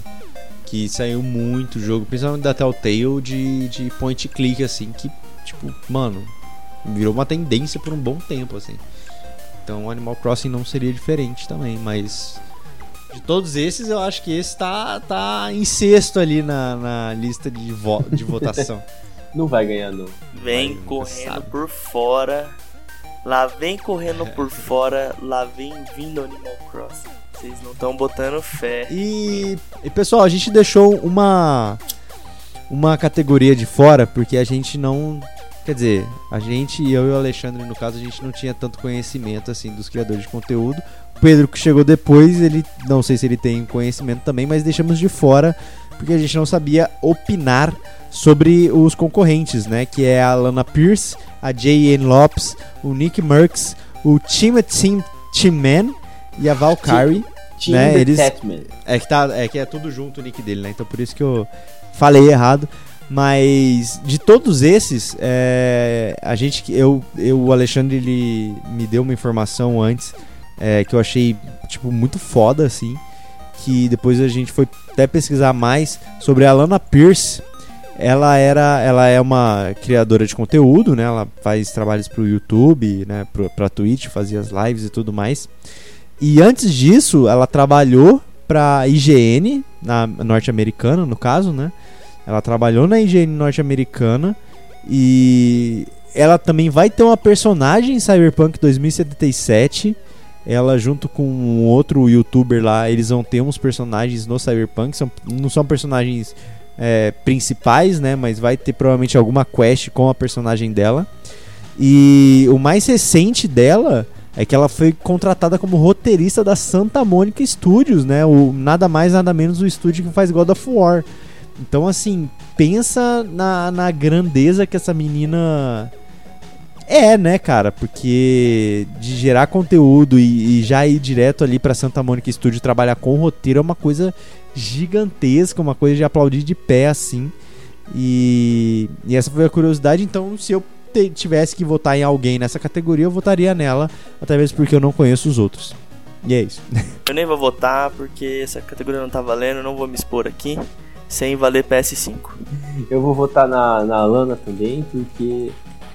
É, cara, na verdade eu, eu acho que ela vai ganhar, sim. Porque eu conheço os outros. O, o Nick Merckx é um cara de Fortnite. Ele, ele era conhecido porque ele joga muito. Ele joga de controle e não de mouse. E ele jogava Hum. com outra cara de mouse e ele é muito, muito bom. E o, o Tim The Tatman, que para explicar o nome dele é Tim, e ele é um cara bem grandão, bem gordão, e daí o, o, o Tet seria a, a tit, que é a teta dele. Então ele tá falando, ele tá zoando a própria teta dele, então dá pra ver que a, ele é um cara engraçado, tá ligado? Ele não é um cara. Então ele, ele é meio que uma personalidade. Ele, ele joga bem, joga melhor que, tipo, todos nós aqui que estamos falando. Só que ele não é um dos melhores do mundo, saca? Só que ele é uma, uma personalidade. E as outras pessoas eu não conheço. Mas assim, o destaque que essa, essa Alana Pierce tá tendo agora é, é muito grande, tá ligado? Eu, eu acho que ela vai ganhar sim. Ah, vamos torcer então. E pessoal, tá aqui a nossa lista, né? Os nossos palpites do TGA deste ano. É, a gente espera que vocês tenham gostado. Deixa aí também os palpites de vocês aí nos comentários aí, nos posts do episódio.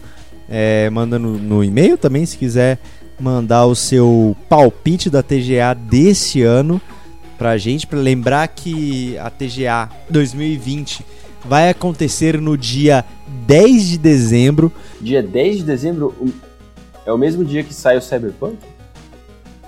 Quer dizer que possivelmente Legal. sai o Cyberpunk. Possivelmente. É, é. Você não pode É, falar que. Cyberpunk Não, vai atrasou, sair, mas. atrasou. Vai começar às 8 horas da noite no horário de Brasília, ou seja, para quem é de Campo Grande, 7 horas da noite, ah, que no caso é o nosso caso. E vai até meia-noite, 11 horas, enfim, até a hora que, que eles quiserem acabar lá. É, mas é isso, pessoal. Essa- essas foram as nossas é, nossos palpites pro jogo do ano, comemorando aí nosso um ano de podgame. Vamos ver se a gente acerta mais do que a gente acertou ano passado. Espero que sim. E porque eu quero levar esse Play 5 pra casa, viu? Porque eu peguei as minhas moedinhas lá com o Pedro ano passado e, e deu bom, viu? Pude, pude, pude comprar uns, uns joguinhos pro meu PS4. Essa é a verdade. É, foi, foi triste ter perdido dinheiro pro Gustavo. Esse ano eu vou levar o PS5 embora, eu tenho certeza disso porque eu copiei ele em algumas indicações que eu vi que eu tinha perdido no ano passado. Vale lembrar aí que esse episódio pra gente é um episódio muito especial, que é o primeiro episódio que a gente gravou sobre as indicações do TGA. Lembrar aí, gurizada, que se vocês mandarem pra gente a lista de palpite de vocês antes da data, no episódio que a gente lançar, de... primeiro episódio depois da gravação do TGA, a gente vai mencionar vocês, vai falar quem acertou mais, vai falar quem errou mais também, porque a zoeira aqui é sem limites. Então,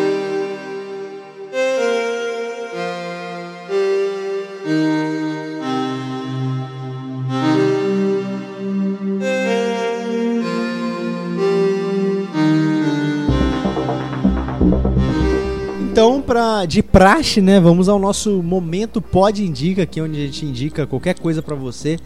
É, obviamente qualquer coisa de qualidade, né? Por favor. E eu quero começar com o Pedro. O que você tem pra indicar pra gente aí esta semana, Pedro? Minha indicação é um pouco fora aí dos moldes das indicações do Podgame. E em homenagem aí também à morte do nosso queridíssimo Maradona, não tão querido porque o Pelé mostrou que ele é melhor que o Maradona até nisso. Maradona aí que faleceu, então por isso eu vou indicar uma série de futebol, que o nome dela é Bravo. Está disponível no YouTube, são 10 episódios. É, eu assisti 3 já. É uma série muito boa que acompanha crianças indo começar a sua carreira de futebol, passando por peneiras e etc. Então é uma série muito bem produzida, mostrando um outro lado do, desse esporte maravilhoso que eu sou apaixonado, que é o futebol. Então fica aí a minha indicação Bravo no YouTube, 10 episódios, pode ir, que é muito, muito, muito bom mesmo, uma qualidade muito boa. Eu queria saber aí, Alex Andre, qual que é a sua indicação dessa semana? Eu vou indicar pro pessoal a última temporada de Preacher. Pelo menos eu acredito que seja a última temporada de Preacher. Saiu na Amazon. A história, pelo que parece, está concluída e foi muito bem concluída. É um jogo, é um filme, é um, opa, é uma série muito boa com esse cara que está em alta agora, Carl Urban, e também conhecido pelo papel de Butcher in The Boys. The Boys sendo a série. Então, uh, indicado aí Preacher na Amazon Prime. É, e eu aqui vou ter que indicar uma série também, ainda mais em compara em comemoração, na verdade, ao lançamento da Disney Plus aqui no Brasil. Finalmente as pessoas podem assistir de forma legal a série que ano passado eu fiquei, no, é muito boa mesmo essa série aqui, hein, amigo, que é Mandalorian. Tô indicando aqui agora, vai chegar no final da segunda temporada já. A Disney Plus chegou semana passada, se eu não me engano, aqui no Brasil. E a série já estava indo para os finalmente ali no segundo, na segunda temporada, né? A gente conseguiu basicamente o lançamento simultâneo aí desses três últimos episódios da segunda temporada. Então, acompanhe, Mandalorian é uma série muito boa. Tudo bem que é pro pessoal que gosta de Star Wars, mas acredito que é legal você dar uma chance, você conhecer ali um pouco do universo do Star Wars, vai ser uma coisa legal, porque porque não é exclusivamente do tema principal de Star Wars, é tipo um, uma outra coisa de Star Wars que eu acho que quem assistir vai gostar, é uma série bem bacana, principalmente se tratando de Star Wars. Então minha indicação é um Mandalorian, série aí do Star Wars na Disney Plus. Então é isso, pessoal. Acho que o nosso episódio vai ficando por aqui. Lembrar vocês que estamos nas principais plataformas de podcast. Estamos no Spotify, no Deezer, no Google Podcast, no Castbox e no iTunes. E lembrar agora também que temos um canal no YouTube, o Podgame Podcast também está no YouTube. Subimos lá o episódio anterior que falamos sobre os piores filmes baseados em jogos já está lá. Então, se você tem aquele amigo que fala, é, eu não, não gosto de escutar no Spotify, no Deezer é, e todos esses negócios, eu gosto de, eu gosto do YouTube, gosto de ver no YouTube, gosto de trabalhar deixando o YouTube aberto. Não tem problema, tem um episódio lá agora ao, quer dizer, ao vivo não, né? Tem um episódio lá agora no YouTube postado. Então, vai lá, escuta, compartilha com seus amigos. Temos também um canal na Twitch se você já quiser deixar o seu seguir lá, fique à vontade. Se não quiser, tudo bem. Quando estivermos fazendo live, pode seguir também, que seu nome com certeza vai aparecer na telinha.